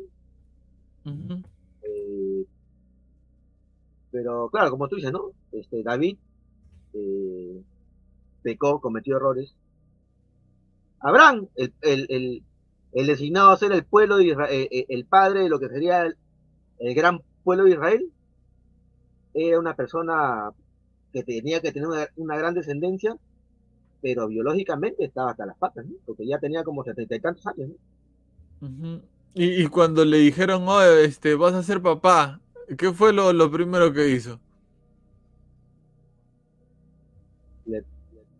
bueno, le pregunta, le pregunta a Dios este cómo eso es posible, ¿no? Si pero, pues, pero termina, pero termina estando con su, con su. Ah, con su esclava. Con su esclava. O sea, yo me imagino, yo me imagino, de ahí nace Ismael. Yo me imagino a Dios desde el cielo así. ¿No? Como que, ¿qué, están haciendo?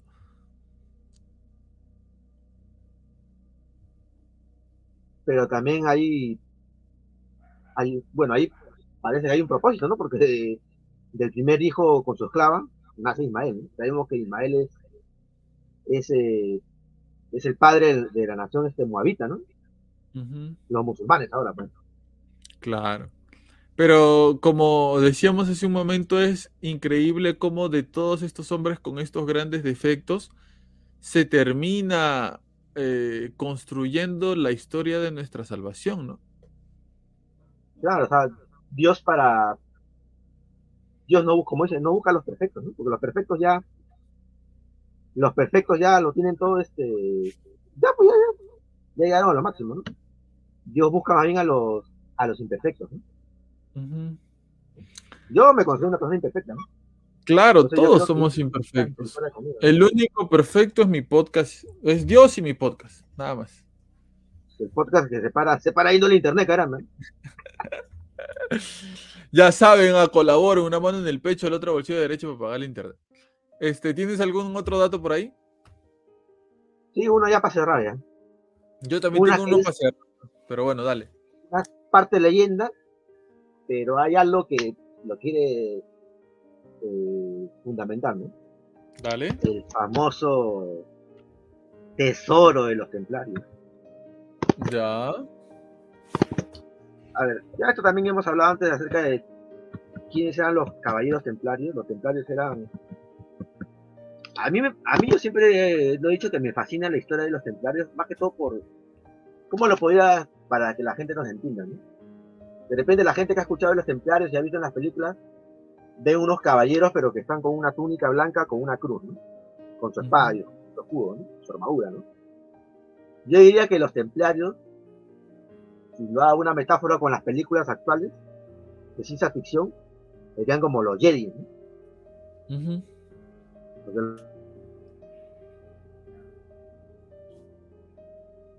Tu audio. Se volvió a ir el señor Omar Cruz. Este, Señores, Ahí está, ahí está, ahí está. Es tu internet, Omar. El temple, creo que es el temple. ¿Estás descargando películas? ¿Qué? No sé. No sé. Solo cuando estoy con el podcast me pasa esto. Dale, dale. Ayer decía que si yo hiciera una comparación con la, los templarios, lo haría con las películas de Star Wars, ¿no? Los Jedi, ¿no? Los Jedi se supone que son personajes así, eh, medios espirituales, que fomentan la paz, ¿no? Pero, como para fomentar la paz, lamentablemente tienen que ir a la guerra, ¿no? Con su sable luz. Algo así eran los templarios. Los, templarios eran una orden religiosa, ¿no? Pero que tenían esa dualidad, ¿no? Religiosos y a la vez también para defender la fe, no solo la defendían con las palabras, sino con las armas. ¿no? Esos eran los caballeros templarios, ¿no?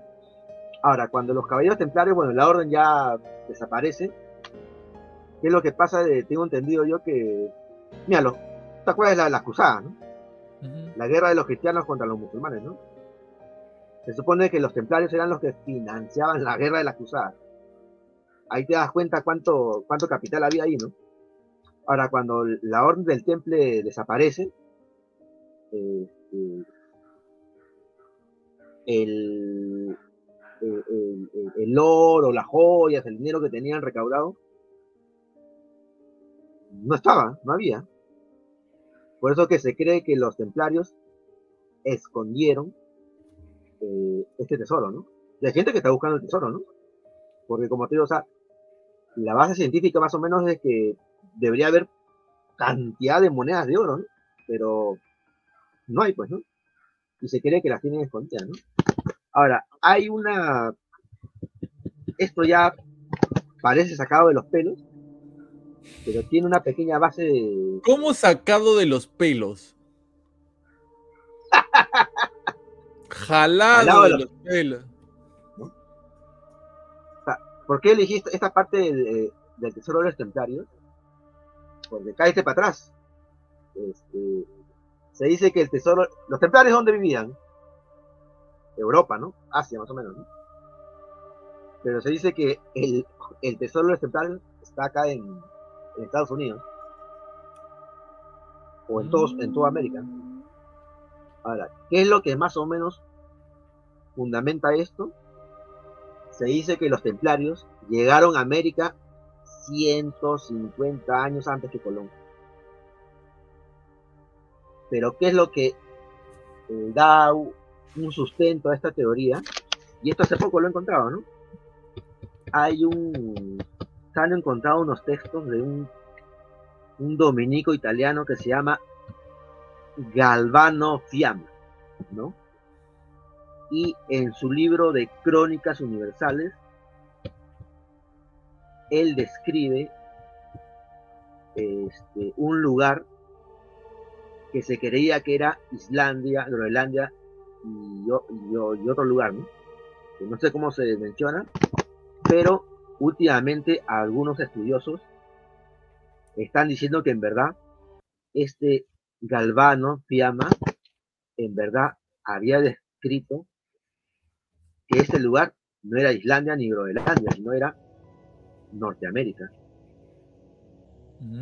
Y se mm. cree que esto que él habla, lo habla entre el año 1339 y 1345.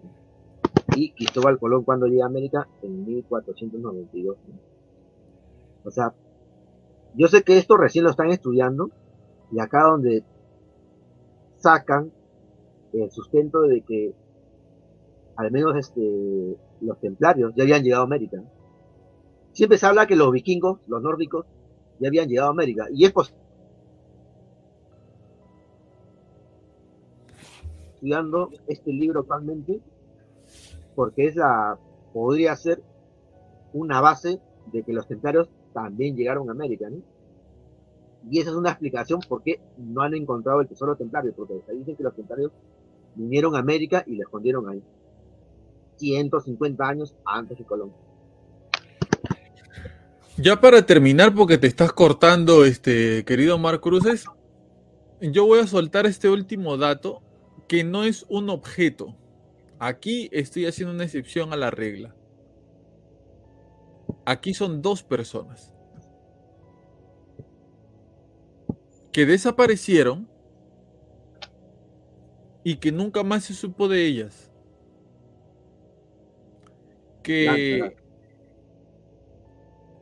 fueron arrebatadas de la Tierra en una especie de nave espacial. ¿Y este relato divino dónde está? Bueno, no sé. En la Biblia. Yo quiero, quiero saber de quiénes vas a hablar. ¿eh? Estoy hablando de Enoch y de Elías. Enoch y Elías son las únicas personas en la historia de la humanidad que han sido llevadas al cielo sin haber muerto.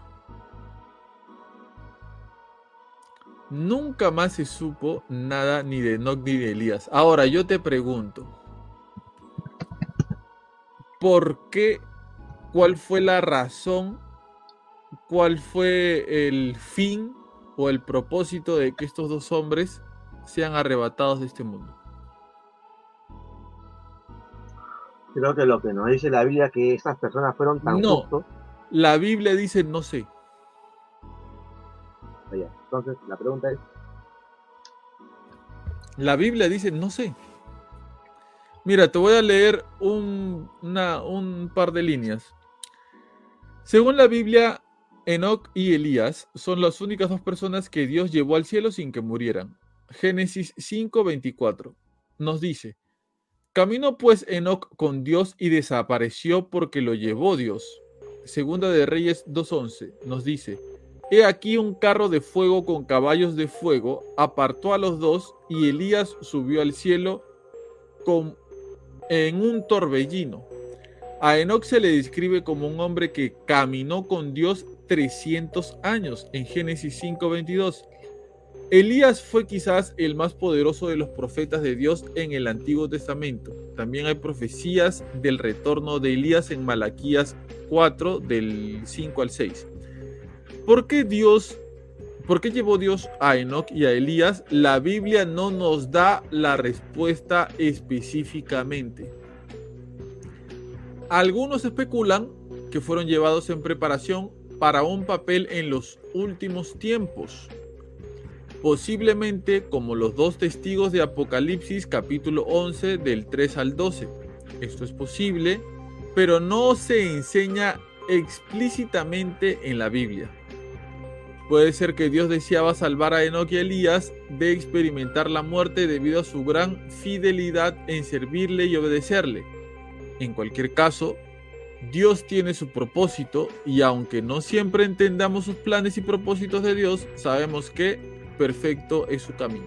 Salmo 18:30. En otras palabras, no sé. Bueno, yo diría. Bueno, porque habrán sido las personas con más corazón limpio, ¿no? ¿Qué? ¿Y en toda la, historia de la humanidad no hubo más personas así? Bueno, yo digo yo porque hay una bienaventuranza que dice felices los de corazón limpio, ¿no? Porque ellos verán a Dios, ¿no? ¿Qué? ¿Y otras personas no fueron así en la historia de la salvación? Bueno, yo no puedo saber quién tenía el corazón más limpio en toda la historia de salvación. Pero ¿no, ¿no te parece demasiado sospechoso cómo se terminan yendo estas dos personas? ¿Desaparecen y que nunca más se sepa nada de ellos? Bueno, pero habrá sido su premio, pues. A ti pues. hay muchas pues. cosas, hay muchas cosas simples que te sorprenden y otras cosas complejas te parecen de lo más normal. En general. A ti.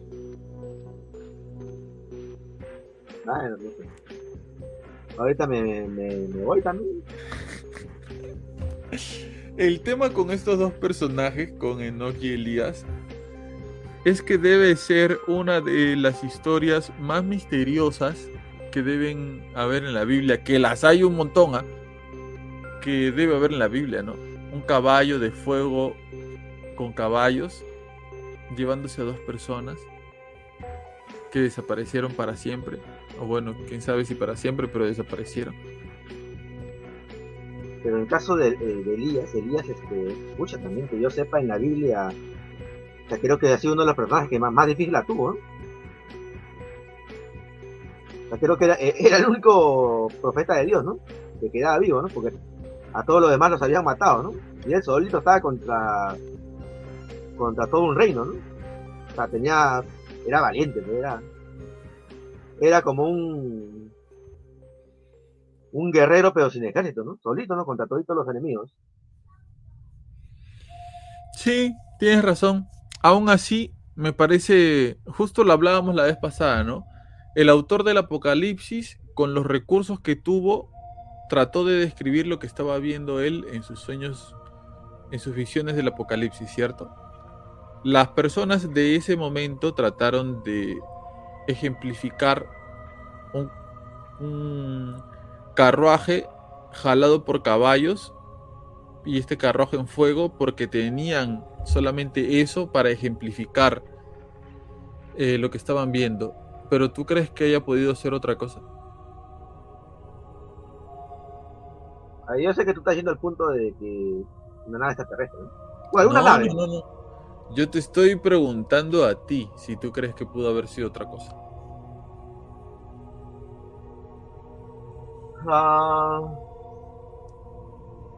de que se de que hubo un elemento a lo que se lo llevó se lo llevó ¿no?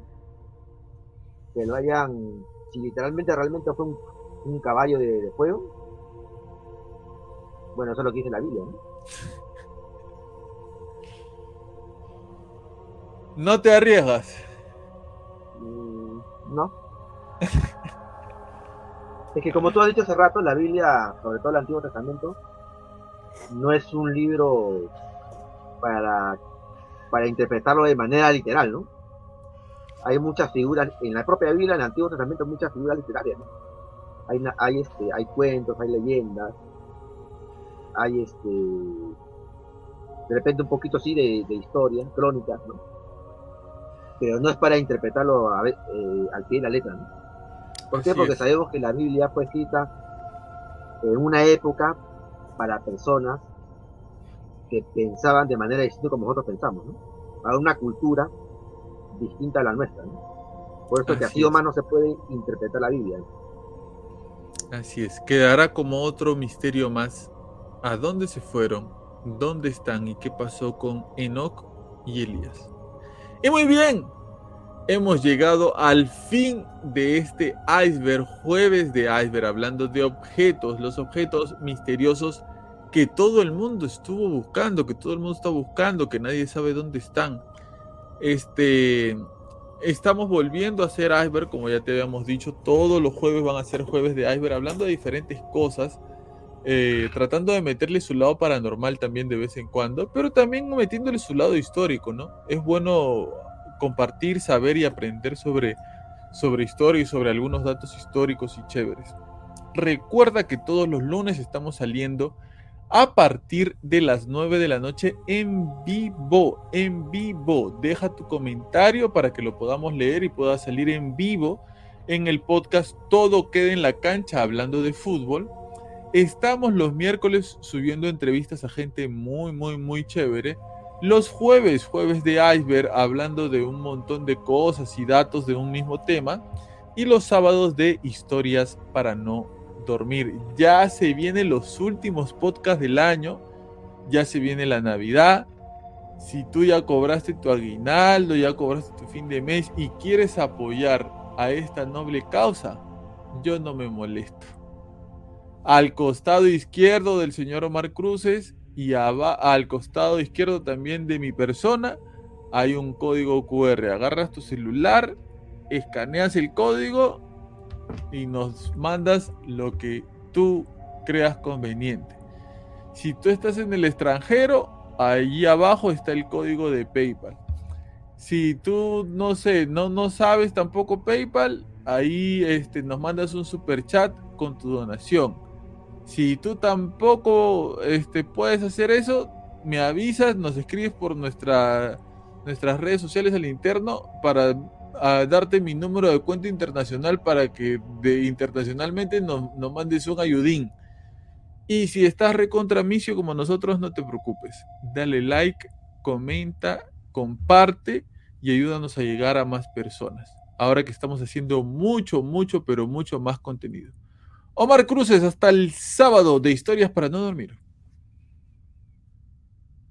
Nos vemos hasta el día sábado un capítulo más de para no dormir. La verdad que ya, ya tanto contenido estamos haciendo que ya no sé en qué, en qué capítulo estamos de historia para no dormir, en qué capítulo de, de live, ya, estoy confundido, pero, pero eso quiere decir que hay más contenido, como la mesa está servida, la canasta está llena y, y nuestros oyentes, nuestros suscriptores ya sabrán elegir este lo que más les guste. Pues, Así es. Lo único que falta llenar es nuestra barriga nomás. El QR, nada más el QR. ¿eh? Gracias, gracias por estar aquí, por acompañarnos. Recuerda, por favor, que si tú estás pasando por una mala situación, estás pasando por una situación un poco triste, eh, te puedes acompañar de nosotros, escuchar estos podcasts, ponernos mientras estás haciendo tus actividades en casa. Hemos subido un eh, podcast con la hipnoterapeuta Elisa Lostano, hablando de la ansiedad, hablando de la depresión. Hemos subido esta semana eh, un podcast cortito nada más con la psicoterapeuta Lisbeth Cueva, hablando también sobre la salud mental, eh, para que no solamente te distraigas y te entretengas y te rías un rato mientras nos escuchas, sino también para que sepas un poco cómo afrontar todas esas situaciones negativas que a veces nos suceden. si quieres que entreviste a alguien, por ahí déjanos tu sugerencia para ver si lo contactamos y lo o la entrevistamos. Gracias por acompañarnos. Recuerda enviarnos tu historia para no dormir a Facebook, Habla Pablo, Instagram, hablapablo.podcast. este, estamos en TikTok como hablapablo.podcast también subiendo cortos acerca del podcast envíanos tu, historia por ahí o en el correo que aparece en la, caja de descripción que es podcasthablapablo.gmail.com. Envíanos audio, texto, video, lo que quieras para que pueda salir en el podcast de historias para no dormir. Muchas gracias por acompañarnos, por estar aquí y por constantemente apoyarnos. Siempre, siempre, siempre. Estamos muy agradecidos. Estos son los últimos podcasts del año 2023. Esto fue Habla Pablo, el podcast del pueblo, en su sección Historias para no dormir. No, en su sección Jueves de Iceberg. Hasta luego.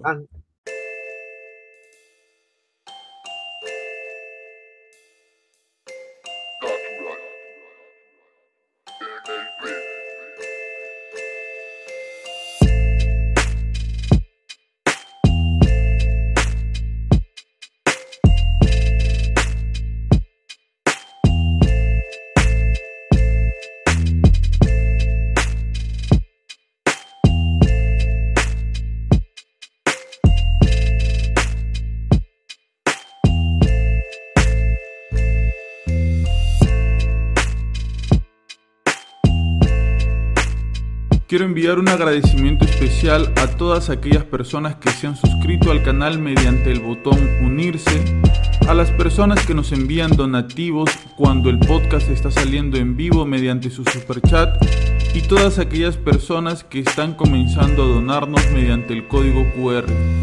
Gracias a ustedes vamos a poder realizar más investigaciones, comprar nuevos equipos y apoyarnos para poder sacar adelante este bonito proyecto. Muchísimas gracias.